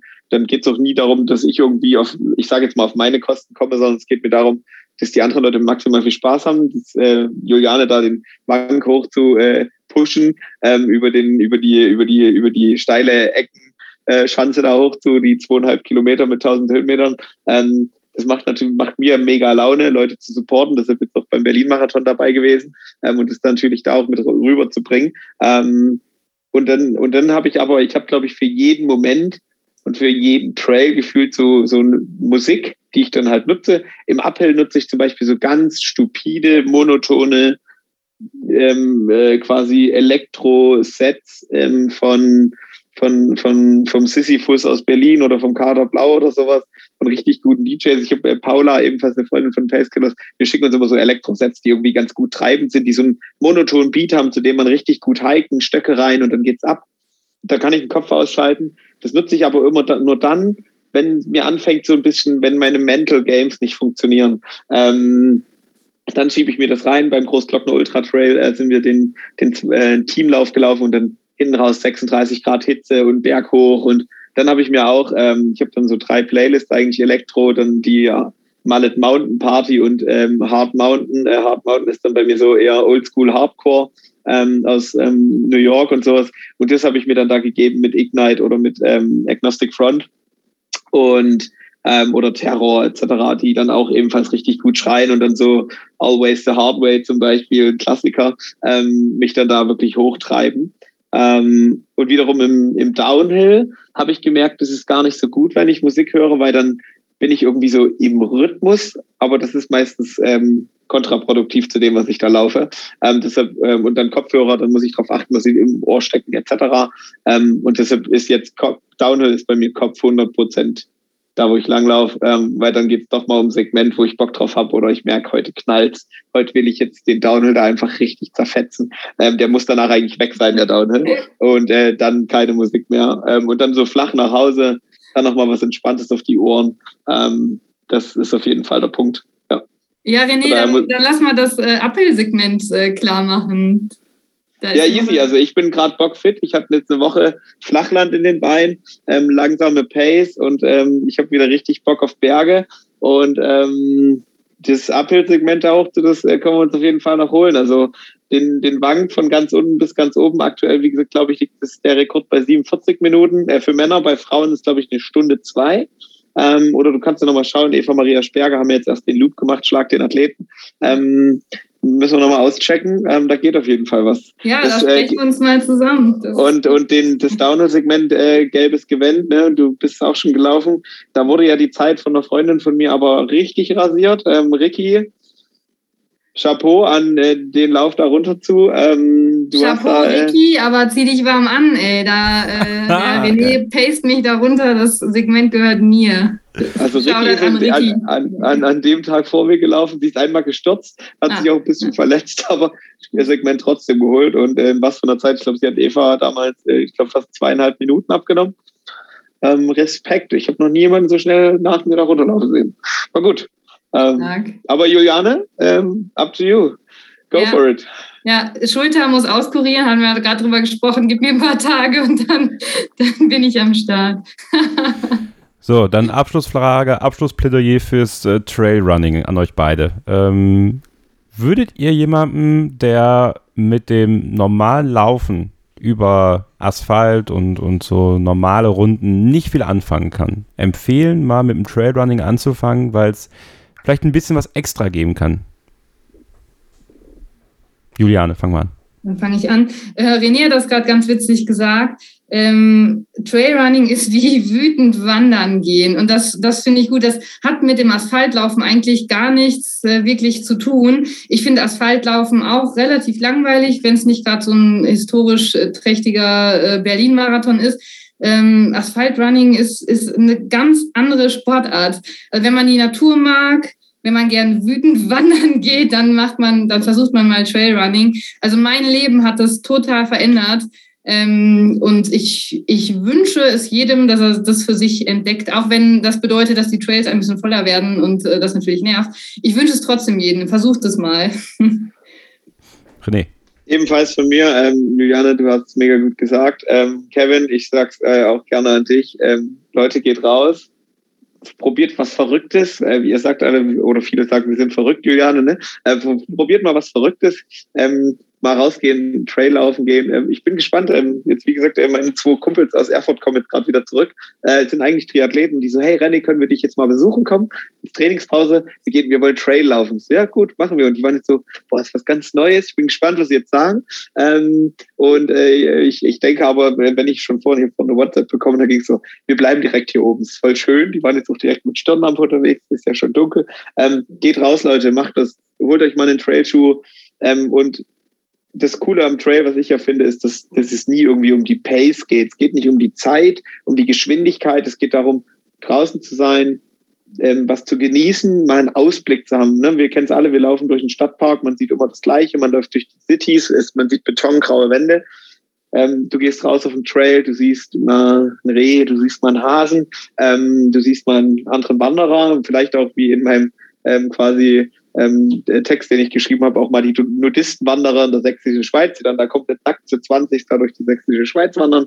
Ähm, du entdeckst mal was komplett Neues. Es ist ein riesen Spielplatz da draußen. Ähm, und äh, den, den, den kann man exploren. Es gibt so viele Wege, die noch niemand gelaufen ist. Und die Trails können nicht voll genug sein mit TrailrunnerInnen vor allem. Ähm, vor allem raus an die Mädels und an die Jungs natürlich. Ey, ähm, wir sagen es immer wieder, wenn du jetzt bei Trailläufen schaust, wie wenig Frauenanteil wir aktuell noch haben. Ähm, bei, im Trail muss sich niemand verstecken. Und ich glaube, das ist auch ähm, ein Riesenthema, dass wir halt viel mehr Frauen auf den Trails brauchen.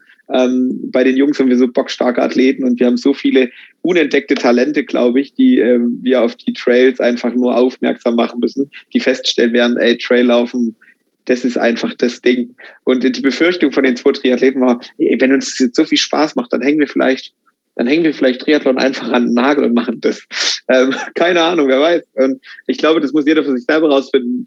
Ich kann es jedem nur empfehlen. Also mein Leben hat es verändert, weil ich mache seit gefühlt zwei Jahren ähm, nichts mehr anderes. Und ähm, dass mich dieses Jahr Leute gefragt haben, ob ich Berlin-Marathon, den ikonischen Berlin-Marathon, kommen wir zurück, wo wir angefangen haben, äh, laufen will oder ich könnte, hätte einfach stoppen können. Äh, und ich denke mir so, ja, nee, 42 Kilometer auf der Straße, boah, so richtig, nee, motiviert dazu bin ich jetzt nicht. Ähm, von daher, ey, Traillaufen ist einfach große Liebe und ich freue mich jetzt nach einer Woche Berlin wieder Trails zu schnuppern und Trailluft zu bekommen. Wir werden eure Social Media Kanäle in den Show Notes verlinken. Also wenn jemand vielleicht Fragen hat dazu, kann er sich ja bestimmt an euch wenden. Einfach mal dann äh, Tipps abholen und äh, vielleicht auch das kleine bisschen Motivation, was wir euch hoffentlich durch diesen Podcast schon gegeben haben, noch ein bisschen weiter ausbauen. Vielen Dank, Juliane, vielen Dank, René, dass ihr euch heute die Zeit genommen habt, hier mit mir über eure Leidenschaft zu sprechen. Hat mir sehr viel Spaß gemacht. Danke, Kevin, mir auch. Ebenfalls mega, mega schön, dass wir hier mal zu dritt zusammengesessen haben. Äh, von daher, ich sage äh, natürlich Servus, ciao, ciao hier aus Garmisch und Juliane wahrscheinlich auch. Genau, viert euch, wie man hier sagt. Viert Aber ey, ihr bleibt alle noch dran, wir sind noch nicht ganz fertig. Nach einer kurzen Pause geht's weiter hier mit Sebastian Hackel und mir beim Beat Yesterday Podcast.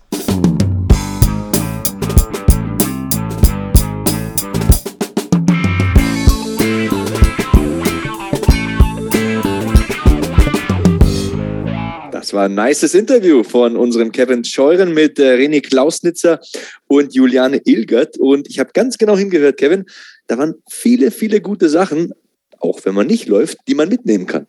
Ja, genau, das war mir nämlich ganz wichtig, weil ich selber, und ich habe das ja so ein bisschen anklingen lassen, ich tue mich mit dem Laufen schon wieder ein bisschen schwer. Und ich habe daraus auch für mich selber Motivation gewonnen. Also das ist ja das, was mir dieser Podcast irgendwie Monat für Monat gibt. Äh, egal, ob du jetzt die Interviews führst oder ich, ich höre mir alles an. Und deswegen ähm, habe ich immer wieder was, was mich selber dazu treibt, das auch mal wieder zu machen. Und ähm, ich, ich mir war es halt wichtig, euch dieses ganze Thema Trailrunning und, und das, was die machen, näher zu bringen. Also wir hätten jetzt darüber sprechen können, was die alles schon, also noch und nöcher gemacht haben. Aber wie, wie können wir alle den Zugang dazu finden? Und das auf eine, wie ich finde, sehr, sehr unterhaltsame und sehr sympathische Art und Weise. Also nochmal vielen Dank an Juliane und René, dass sie sich so ausführlich Zeit genommen haben und dass sie sich äh, die Frage meiner Freunde nicht zu sehr zu Herzen genommen haben. Also äh, wie gesagt, ich glaube, ich glaube halt trotzdem, ich meine, du musst, du musst halt um diesen eigenen äh, und das war ja das, was ich am Anfang des Podcasts erwähnt habe, Sebastian, um diesen eigenen Schweinehund Mal für Mal für Mal für Mal zu überwinden und dich wirklich zu triezen und über diese Schwelle zu gehen, von der wir auch gesprochen haben im Podcast, musst du einfach dieses gewisse Quäntchen Verrücktheit haben, finde ich. Und diese innere, ja, diese, diese innere Disziplin. Und ähm, das hat nicht jeder. Und ich finde deswegen äh, umso schöner, dass die beiden das so aufgenommen haben und sich daraus, finde ich, ein gutes Gespräch entwickelt hat. Auf jeden Fall.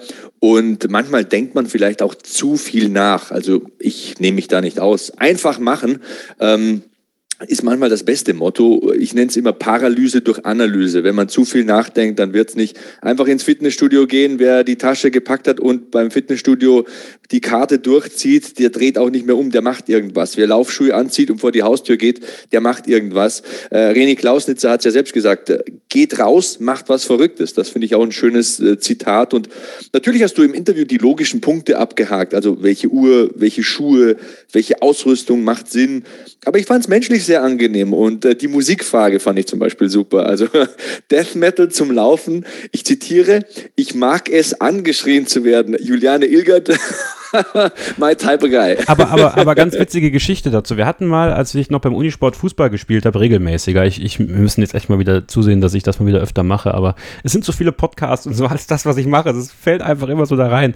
Ähm, jedenfalls hatten wir mal einen, ähm, einen, einen Kollegen, mit dem wir gespielt haben und der war Informatiker oder ist sicherlich immer noch Informatiker und ähm, so ein bisschen, ähm, ja, also ich weiß gar nicht, wie ich das beschreiben soll. Also der, der hat nicht super viel geredet, das, das war aber auch gar nicht so schlimm. Ähm, und ich habe so eine Art an mir, Sebastian, selbst in so Trainingsspielchen, ich verliere ganz ungern.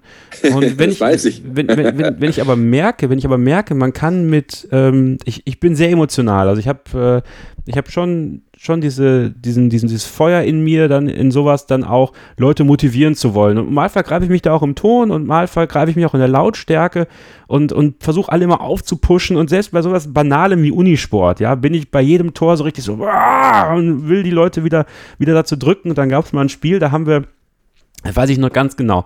Das ist, glaube ich, das legendärste Spiel von, von meiner kleinen Truppe und mir. Das war im Herbst, es hat so gefisselt, so richtiges Fritz-Walter-Wetter so ein bisschen, ne? Also wirklich so, du hast ja auch Fußball gespielt, du weißt das ja. Das sind so, das sind geile Spiele irgendwie, wenn du auf so einem nassen Rasen. Das war mein Wetter, Junge. Ja, und wenn du auf so einem nassen Rasen spielst und alles geht irgendwie ganz schnell und, und dann habe ich so gepusht und dann hat er auf einmal, ist er losgelaufen und hat wirklich so ein richtig geiles Tor gemacht und dann, und dann irgendwann sagt er so, schrei mich an! Ich muss, ich will, dass du mich anschreist! So, und äh, der hat gesagt, ich dann so zu ihm, ey, sorry, wenn ich ihm, nein, ich brauch das, das ist voll geil. Der ist voll aus sich rausgekommen, aber das meine ich halt. Ich konnte mich damit total identifizieren. Und äh, wenn er das hört, ich weiß es nicht, wahrscheinlich nicht, aber trotzdem schöne Grüße. Ich habe es nicht vergessen und äh, ja, mal, wie gesagt, mal ging es auch nach hinten los, aber das war irgendwie interessant, so, dass, dass, dass, dass, dass man das schon auch mal braucht, ja. Also so diese, diese positive Motivation, ruhig auch in der Lautstärke, äh, fand ich total cool. Deswegen konnte ich mich damit dann doch äh, sehr gut verbinden, was Juliane gesagt hat. Ich mag es, angeschrien zu werden. Da musste ich wirklich laut lachen beim Hören. Das fand ich äh, sehr sympathisch.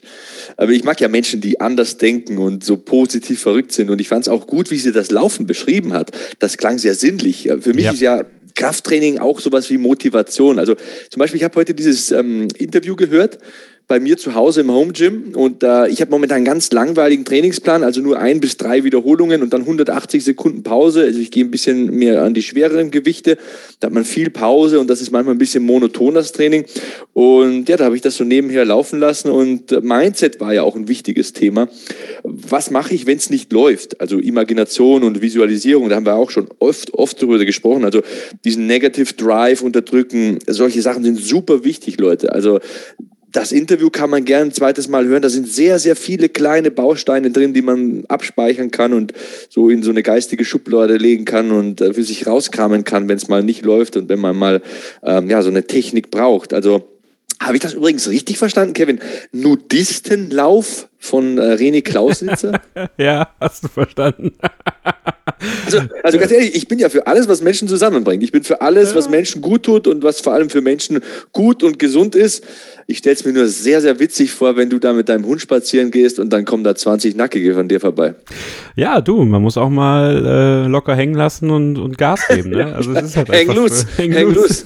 Das hatten wir ja mit Marlon, ne? mit, äh, ja, genau. mit dem Surfer. Häng ja. loose ist ja das Motto. Ey, also äh, wie gesagt, war, war wirklich, wirklich cool. Cool war auch, Sebastian. Da möchte ich mir was zu was, auf was kommen, was du jetzt, äh, wir nehmen das Ganze hier am 28.09. auf. Ähm, etwas später als sonst, äh, verzeiht uns das, äh, was du letztes Wochenende erlebt hast, nämlich ein sehr, sehr ereignisreiches Kommentarwochenende und ja, du hast im Grunde genommen Geschichte erlebt. Ne? Alexander Osik ist neuer Boxweltmeister und Anthony Joshua entthront und ich muss ja sagen, das hat der AJ ein bisschen auf die leichte Schulter genommen, habe ich so das Gefühl gehabt.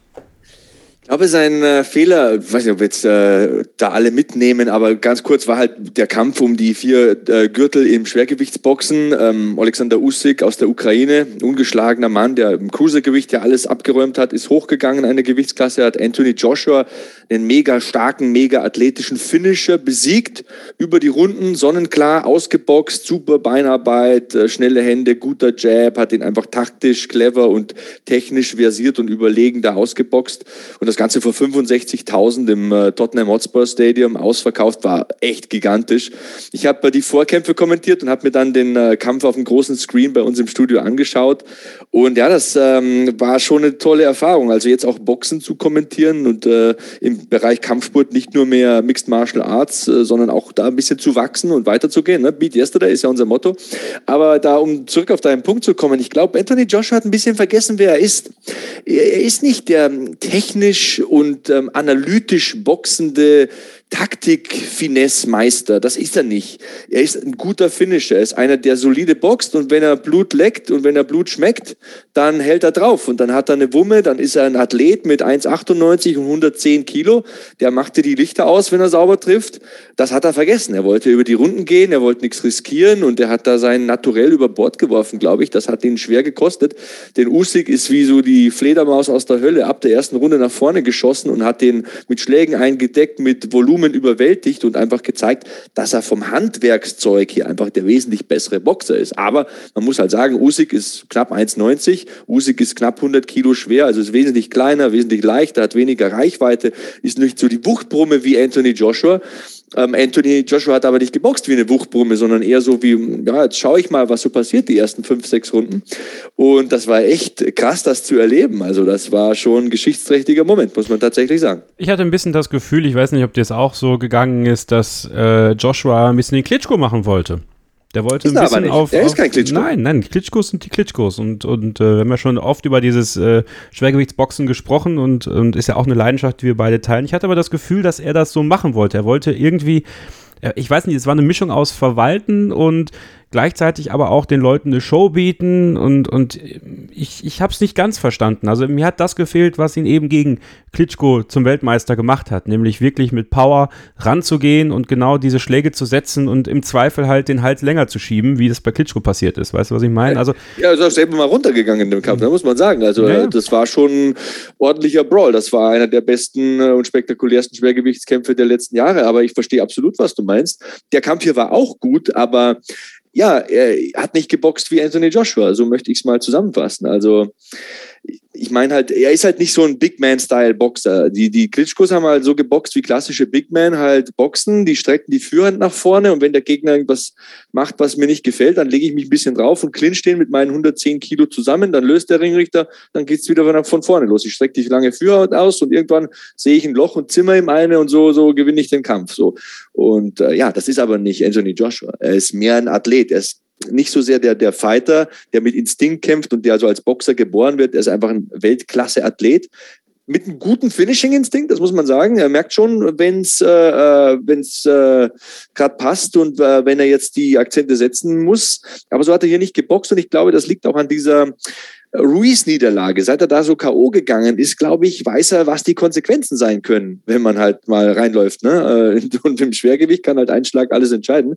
Deswegen bin ich gespannt. Also er hatte die Rückmatch-Klausel, ähm, die wird er jetzt ziehen auf jeden Fall. Wird sich lange Zeit nehmen. Ich glaube, das wird vor Ende nächsten Jahres nichts. Und ob er die Anpassungen machen kann, ob er vielleicht da vielleicht auch zu viele Leute in seinem Ohr hat oder ob er, du weißt ja, Kiss, keep it simple, stupid, das ist ja oftmals das Beste. Bleib bei dem, was dich äh, zum Tanz gebracht hat. Oder wie sagen wir Deutschen, Schuster, bleib bei deinen Leisten. genau. Ich glaube, er sollte eher so boxen wie in dem Klitschko-Kampf damals. Ähm, wenn er von Beginn an schwere Treffer setzt gegen einen kleineren, leichteren Mann mit weniger Reichweite, der lange nicht diese überlegene Athletik hat, dann wird sich der überlegen, ob er da so um ihn rumschwirrt und, und da so munter drauf losboxt und so mutig drauf losboxt, ähm, wenn er da mal selber unter Druck gerät. Ich glaube, er muss ein bisschen wieder den alten Anthony Joshua ausgraben. Der liegt irgendwo da sechs Fuß tief, aber ja, ich hoffe, er findet ihn und das wird wieder so ein interessanter Kampf. Das war einer der besten Schwergewichtskämpfe, die ich jemals gesehen habe. Und ja, wer nicht gesehen hat, schaut euch das an. Auch wenn ihr keine Boxfans seid, war ähm, enorm faszinierend und ja, diese Kulisse hat dann ihr Übriges getan. Ne?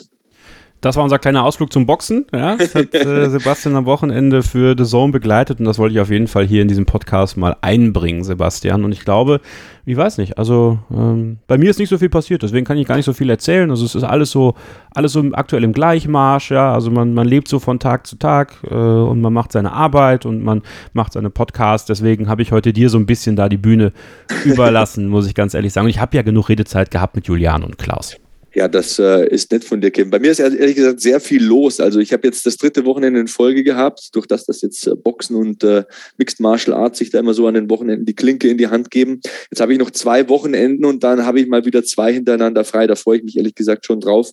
Und äh, ja, auch die Reichweite von meinem WWE-Stream wächst und wächst. Echo Fresh war übrigens jetzt auch mal zu Gast. Äh, liebe Grüße übrigens, der hört den Podcast ab und zu.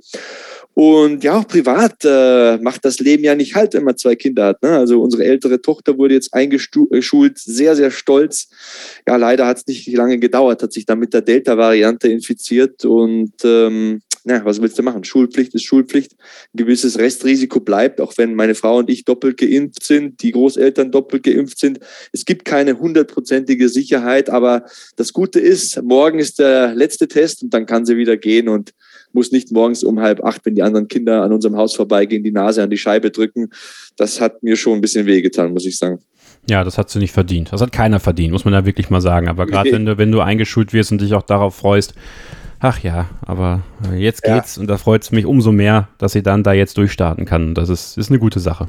Ja, aber mit Sicherheit das Härteste, was ich in diesem Jahr machen musste, ist äh, mein Kind an seinem zweiten Schultag alleine im Pausenhof sitzend, weinend abzuholen, mhm. weil ja, sie jetzt nicht mehr rein darf. Und ähm, ja, auf dem Nachhauseweg kann man das mit einem Stückchen Schokolade dann ein bisschen vergessen. Aber das sollen jetzt auch nicht die Schlussworte für den Podcast sein. Aber wir haben uns ja irgendwann in den letzten Jahren mal vorgenommen, dass wir da schulungslos ehrlich sein wollen und dass wir nicht so tun wollen, als sei unser Leben immer heile Welt. Ich glaube, das kann ja niemand behaupten. Und du hast in den vergangenen Monaten zum Beispiel über deine Therapie erzählt. Jetzt habe ich auch mal genau. ein bisschen über die Hindernisse in meinem Leben gesprochen. Aber hey, Lebe geht weiter. Ne? Das hat mal ein berühmter Fußballtrainer gesagt. Und ähm, so ein Sprichwort von mir, das ich ja auch schon tausendmal, glaube ich, auf Instagram gepostet habe, ist, die fünf Menschen, mit denen du die meiste Zeit verbringst, definieren, wer du bist. Oder anders gesagt, du bist der Durchschnitt der fünf Menschen, mit denen du die meiste Zeit verbringst. Ihr versteht, was ich meine. Ähm, ja, wenn es denen Menschen, die ich zu diesen fünf Menschen zähle, nicht so gut geht, dann geht es mir auch nicht gut. Aber morgen ist wieder besser. Und Kevin, morgen werde ich zum ersten Mal in meinem Leben aktiv einen Elternabend erleben. Also ich ah. bin ja schon gespannt, ob es Kuchen gibt. ja, mach doch mal die, mach doch mal die Elternpflegschaftsvorsitzenden. Mach das doch mal. Einfach mal machen, Sebastian. Einfach mal melden und engagieren. Da freuen sich alle. Da freuen sich alle. Kuchen kannst du ja mitbringen. Machst einen Proteinkuchen, dann haben wir noch ein bisschen, kriegen alle noch ein bisschen Masse dazu. Ähm, ja, was ich eigentlich noch erzählen wollte, ist, dass wenn äh, wir hoffen, dass, dass, dass wenn ihr mal Hindernisse habt, ja, äh, Monat für Monat haben wir die einfach nun mal und wenn ihr dann diese Stunde, anderthalb, zwei Stunden mit uns verbringt und wir euch so ein bisschen ein Lächeln auf die Lippen zaubern können, euch das Leben ein bisschen positiver gestalten können, dann freut uns das ungemein und das ist genau das, was wir machen. Wir wollen euch unterhalten, wir wollen euch motivieren, wir wollen aber auch für euch da sein, euch zeigen, dass wir genauso mit dem Problem kämpfen, mit dem wir alle zu kämpfen haben. Und ähm, das ist mir ganz wichtig nochmal zu sagen, dass wir hoffen, dass wir euch da Monat für Monat was an die Hand geben können, was euch vielleicht und wenn auch nur für ein paar Stunden von dem ablenkt, was euch bedrückt. Und wenn ihr noch mehr lesen wollt, dann geht auf beatyesterday.org. Dort gibt es viele, viele wunderbare Geschichten aus dem Leben, aus dem Sport, aus der Ernährung, aus der Musik. Und wenn ihr mehr von Sebastian lesen wollt, dann geht äh, auf seine Twitter-Seite Sebastian Hackel, auf seinen Instagram-Channel Sebastian Hackel, da könnt ihr mehr sehen. Und wenn ihr mehr von mir lesen wollt, Kevin-Scheure, nutzt den Hashtag BeatYesterdayPod und den Hashtag BeatYesterday, wenn ihr mit uns kommunizieren wollt über diesen Podcast, über die Lebensphilosophie Beat Yesterday. Sebastian, ich freue mich schon auf die Sendung im Oktober. Ich freue mich wahnsinnig drauf. Das ist mein Geburtstagsmonat, Kevin. Ich bin extra motiviert. Ich verspreche es. Sehr gut. Und bis dahin wünschen wir euch eine gute Zeit. Bleibt gesund, passt aufeinander auf und stay hungry, stay positive and beat yesterday.